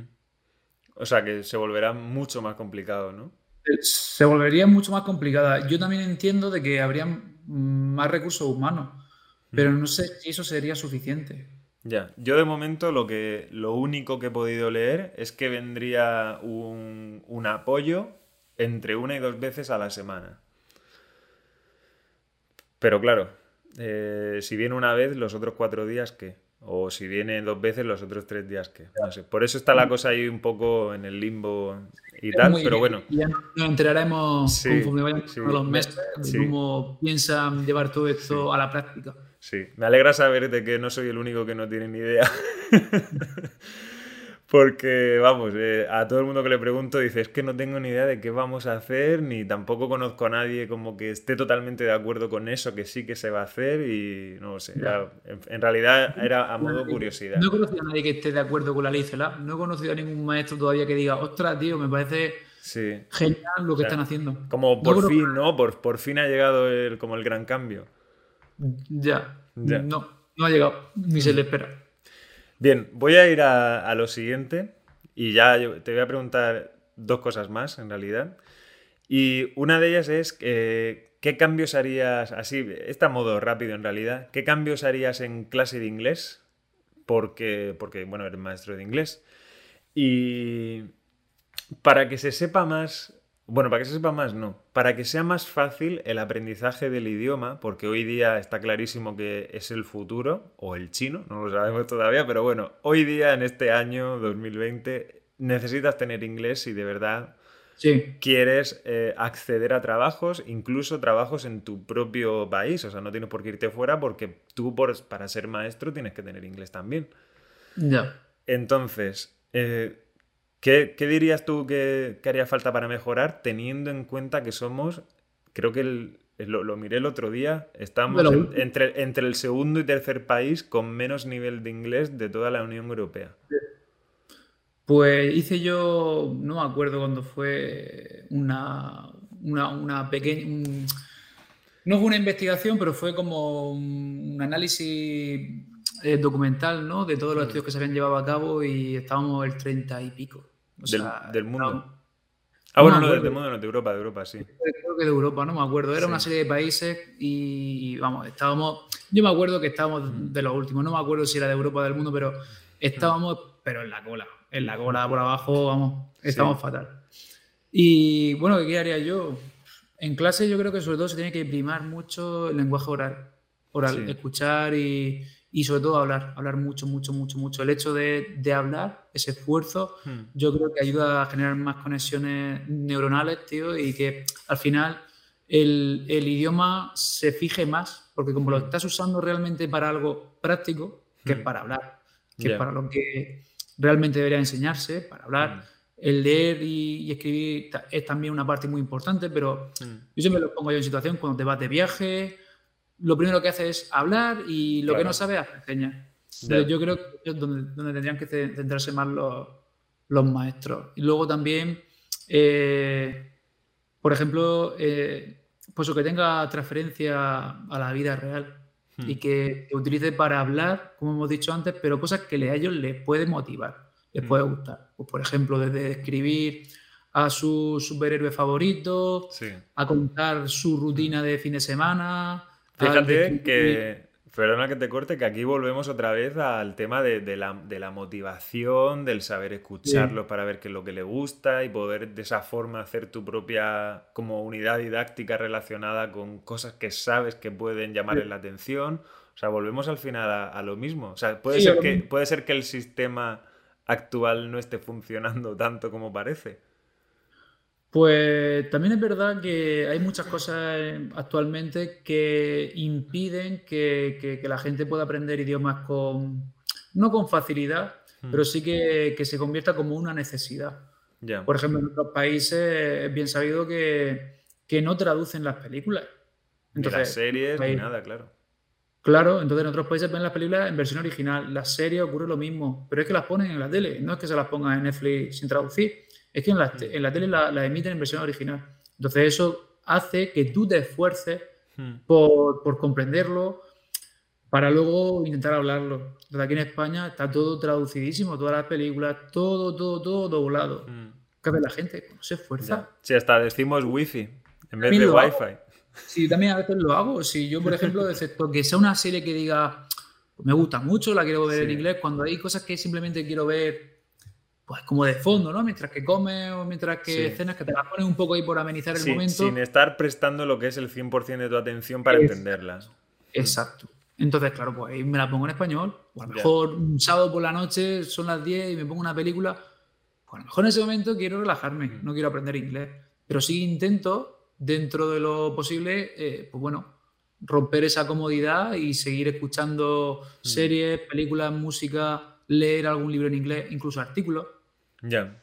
Yo creo que, eso también ha hecho que, la gente realmente no sepa tanto inglés. Es que a día de hoy la gente con, de mi edad, hay mucha gente que no, que no sabe inglés y se ha preparado el B1, el B2, pero bueno, no lo han, no lo han interiorizado. Hmm porque como no lo han necesitado nunca, tampoco han tenido la oportunidad de, aplicar aquello que han aprendido en algún momento. Entonces yo creo que, eso también hmm. debería cambiar un poco, pero no creo que lo haga. Eso al final la gente tiene que hacer el esfuerzo de romper la comodidad, lo que decimos siempre de salir de la zona de confort y, hmm. ponerse algo, consumir algo en inglés. También recomiendo, por ejemplo, leer mucho en inglés. Hmm. Leer mucho algún libro de lectura de vez en cuando. Un libro de, lo que te, te pueda gustar en inglés. Hmm. Y lo que sé, te gustan las novelas policíacas, te gusta la fantasía, pues te lo lees en, inglés. Si es muy grande, ¿no? Pero puedes empezar por cosas pequeñitas. Luego también el consumir eh, información eh, en inglés, por ejemplo, todo el tema del entrenamiento, ¿no? La calistenia, la gimnasia, los pinos, tal yo me acuerdo que hace unos años es que no había información en español. No había. no había, no existía. al final todo eso mm. lo aprendí pues eh, a través del inglés. Entonces, ¿qué ocurre? Que junté dos cosas. El inglés con algo que me gusta mucho. Mm. Entonces, al final, pues aprendo más, pero es que aprendo mejor porque es algo que se, se afianza. Porque como lo estoy aprendiendo con agrado, pues no me cuesta tanto. Hmm. Sí, sí que es verdad. Yo recuerdo que yo tenía la sensación de que algo de inglés sabía. ¿No? De, pues eso, siempre, pues un poco como tú, de siempre he escuchado música en inglés, mm, he intentado, bueno, he intentado, pero por pura curiosidad, ¿no? Decir, ¿cómo será la voz de este personaje en la vida, como en la vida real, ¿no? Y ver alguna serie en inglés. Siempre he hecho cosas así. De por sí es cierto que se me ha dado bien.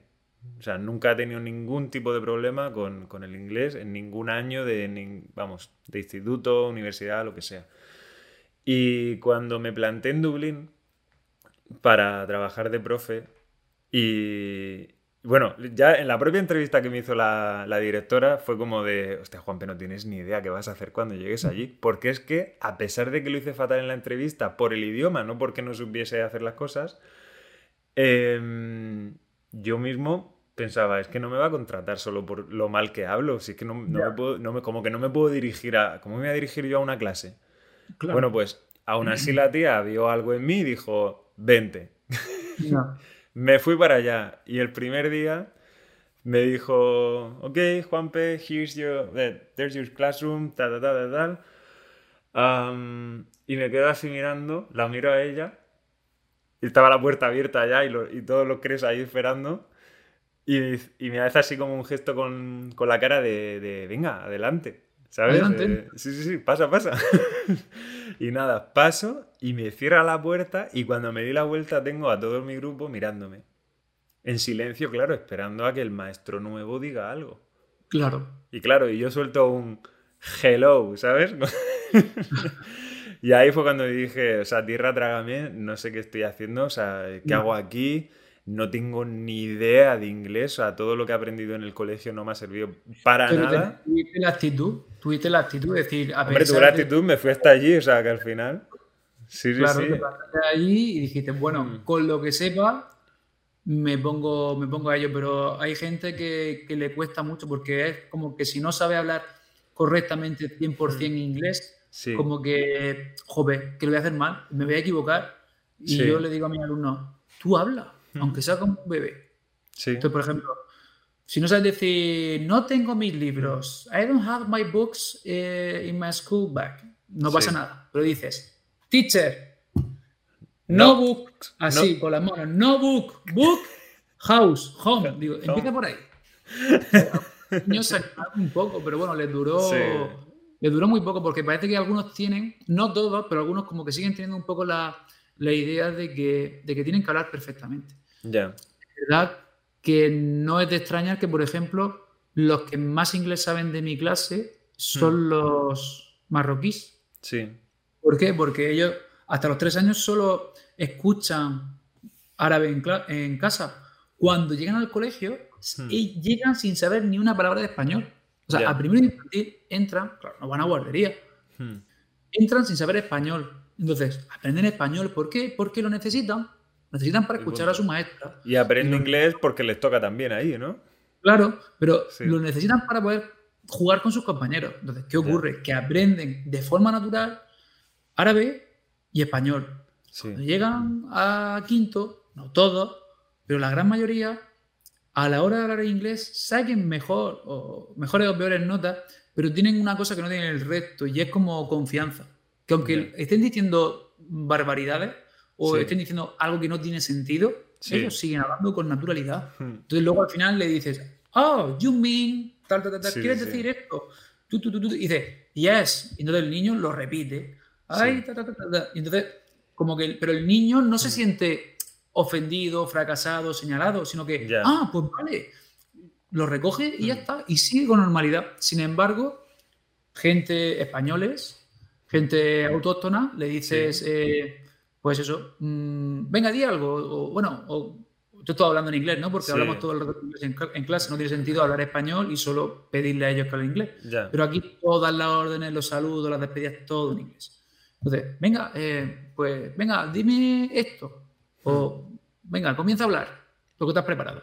Entonces, le da un poco de recelo, si se equivoca, es así, es, no es así. Chacho, tú habla.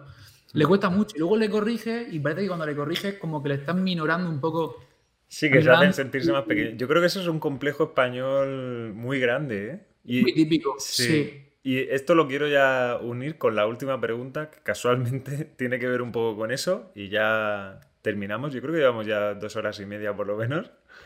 Encantado, encantado de la vida y me quedaría otras dos horas y media más, por supuesto. Pero bueno, vamos ya a lo último, que tiene que ver un poco con eso, con esa sensación de inferioridad que, pues que, sentimos muchas veces, ¿no? ¿no? No todo el mundo la siente por igual, pero yo creo que sí que todo el mundo la siente en algún momento de su vida. Y, y bueno, es un poco como qué cambios hay que realizar al nivel individual para poder enfrentarte día a día a tu trabajo. Tu trabajo, por ejemplo, es dar clase. Tú todos los días tienes que dar la cara y hacer las cosas lo mejor posible porque tienes a personas que no solo, no solo van a absorber eh, todo lo que tú digas, tanto lo bueno como lo malo, sino que también esperan como algo de ti. O sea, el, el profesor es el que sabe, ¿no? Entonces, yo, por ejemplo, eh, eh, eso lo tengo incluso, incluso en, en mi clase, incluso con adultos, ¿no? Ellos te miran y esperan que tú le des como la solución, que los, que los instruyas, que los enseñes. Y en la formación es igual, o sea, tú llegas a un sitio, no conoces absolutamente a nadie, son gente adulta, sabes que te van a juzgar, sabes que habrá gente que no le guste, sabes que habrá gente que sí que le guste. Y eso siempre genera como cierta tensión o nervios por dentro porque tú realmente quieres que salga todo muy bien. Y hay gente que eso le supera. Y hay gente que, al final acaba quemada y hay gente que acaba de muchas otras formas porque no sabe gestionarlo. Sí, a ver, mm, ocurre cuando tú te preparas una clase, hmm. eh, tienes la expectativa de que va a durar tanto, que te va a dar tiempo a trabajar esta serie de contenidos, que vas a poder hacer esto otro. Claro, luego la realidad está cuando tú llegas a clase y te das cuenta de que hmm. por el problema que haya podido haber en la clase anterior y tienes que solucionarlo ahí, el tiempo se reduce, ya no puedes hacer esto o no puedes trabajar esto en tanta profundidad como te hubiese gustado. Mm. Entonces, hay, un poco que, hay que ser un poco flexible. Es decir, con uno mismo te refieres. Sí, hay que ser flexible mm. con uno mismo y permitirse decir, bueno, esta es mi expectativa, me he preparado esto y, oye, pues no ha salido como yo quería. Es que no lo podemos controlar todo. Es decir, yo me puedo preparar. Mm. No lo puedo dejar para el siguiente día, pues no lo doy. O lo dejo para el siguiente día. O ya veré cómo lo trabajo pero que no pasa nada. Yo creo que hay que ser como muy flexible con, uno mismo, a, la vez, a la vez que hay que, ser como exigente, pero no hay que ser tan exigente que al final te termine afectando. No sé si me estoy explicando. Sí, sí, sí, Entonces yo creo que eso es algo que, hay que tener en cuenta porque luego los niños, a lo mejor los niños están cansados porque después de, antes de, de tu clase estaban en educación física y están reventados. A lo mejor su atención pues no está al nivel que tú, que tú hmm. querrías. Ya. ¿Te digo? Hmm. Entonces, ¿qué le dirías, por ejemplo, a alguien que tiene como ese miedo escénico? Yo, por ejemplo, he tenido, eh, perdón, he tenido eh, una alumna, además hace, hace poquito, antes de, bueno, antes de todo esto del COVID y tal, Tenía una alumna que estaba terminando la formación de yoga y estaba súper nerviosa porque tenía que dar su primera clase de yoga, que era el examen final de la formación de yoga, en realidad. Y estaba súper nerviosa y cada vez que venía me preguntaba cosas, que Juanpe, que no sé, que no sé, que no sé cuántas, que no sé si me veo capaz, que tal. Y yo siempre le decía lo mismo, le decía, tú haz lo que sepas. Punto. O sea, y, y además me decía, ya, pero es que Easy, easy, digo, mira, ten clarísimo que todo el mundo te va a juzgar, pero no, puedes, pero no puedes pensar que todo el mundo va a pensar mal de ti o te va a juzgar mal. Habrá gente que habrá gente que es subnormal y que porque te hayas equivocado en una palabra o te hayas trabado lo que sea, piense, mírala, se ha, se ha trabado, ¿has visto? ¿Has visto? Está nervioso. Claro, eso es donde quería ir yo también. Eh, yo creo que también es, de ser buen profesor el saber equivocarse. Claro. Es decir, equivocarse, mostrarlo y reconocerlo. Sí. Con esto quiero decir, imagínate que haces algo y un niño te corrige. Sí. Oye, pues no es ninguna vergüenza. No, claro o, que no. o que no te corrige, simplemente le has dado un dato y al final luego a los minutos te das cuenta de que, de que es erróneo hmm. y dices, ay chicos, mira, antes os he dicho esto, hmm. pero que estoy equivocado, que hmm. me ha dado un lazo, que quería decir esto. Y tú aquí le estás enseñando algo. O sea, no pasa nada porque te equivoques, no por hmm. ser maestro tienes que saberlo todo. que no. Hmm. ¿Sabes? Y luego también creo que le, que, le estás enseñando a ellos de que equivocarse es bueno. Porque hmm. siempre decimos, chicos, no os preocupéis, si equivocarse es bueno, el error eh, te permite aprender algo diferente, tal. Jope, pero sí. Y, y, si luego tú, que eres su referente, lo llevas con naturalidad, ¿qué pasaría? Ya. Pues que el niño después se toma con naturalidad eso. Entonces, yo me equivoco, el niño ve que me he equivocado y que me lo he tomado con naturalidad, no me he enfadado, no me he puesto nervioso. Hmm. El niño, cuando pase varias veces y él se equivoque y él, pues, digamos que su primera respuesta emocional sea como, hmm. Das ahí un poco con, con el látigo, tú le dices, chacho, no pasa nada. Si nos equivocamos todos. Yo siempre digo, en matemáticas tú borras cuando te equivocas y dices, sí, tipo, en inglés sucede lo mismo, a veces te equivocas y tienes que borrar, o a veces tienes que rectificar algo que has dicho. No pasa hmm. nada. Hmm. siempre les digo, a ver, si lo supieses todo, todo, todo, estarías en el colegio. Y me dice, no, estaría en mi casa. Digo, pues ya está. Entonces, equivócate, no pasa nada, te corriges, en fin. Yo creo que también es un poco enseñarle a manejar, pues eso, el que equivocarse es bueno. Y no como tú has dicho de que a veces alguien se equivoca y tendemos todo a decir, wow, se ha equivocado, míralo, vaya, ha metido la pata lo que ha dicho. Quizá también es porque en nuestra educación solo se hacía palmas al que aceptaba y al que fallaba. Qué mal, qué mal, es que eres un gandul, eres un vago, es que no sabes nada. Entonces al final, pues eso al fin, son cosas que ellos reproducen cuando se repite esa situación con otro.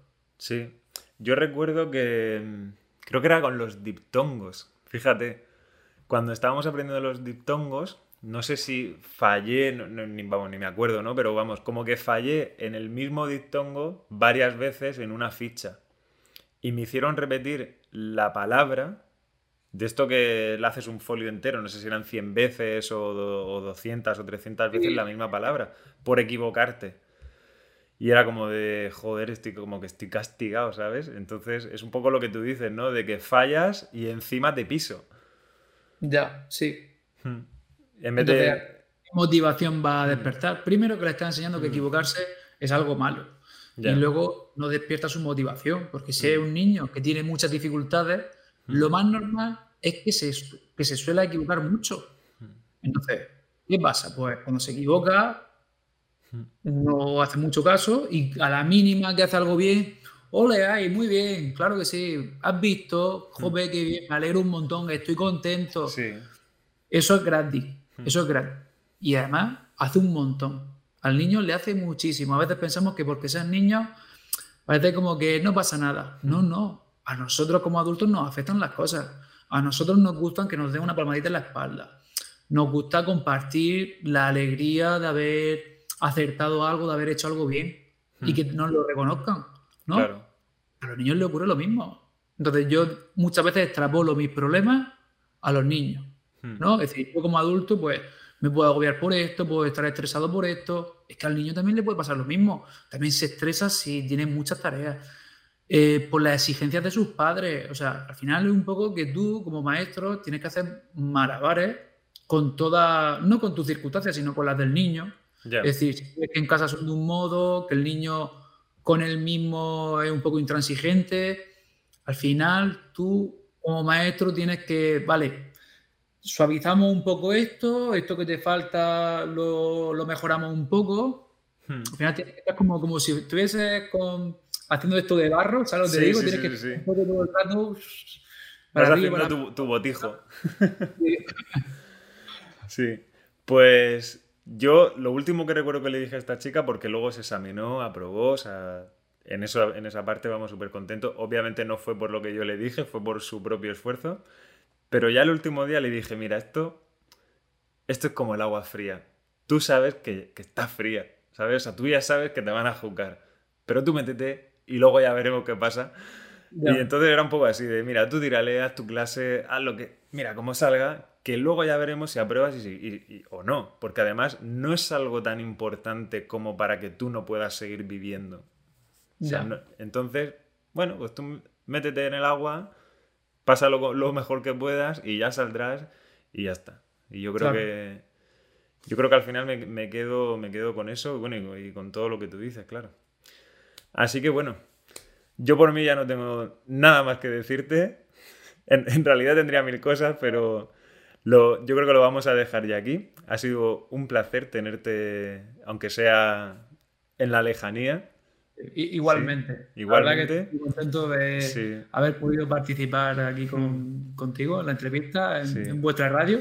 Mm. En un futuro te traeremos como invitado a la radio, o sea, lo que es, lo que es el programa de radio en sí, no una entrevista para que y te sentamos en el centro de, de Aida y mío y que opines también tú de, de nuestras cosas, que yo sé que, que tienes mucho, mucho, mucho que decir. ¿Vale, Juan? Sí.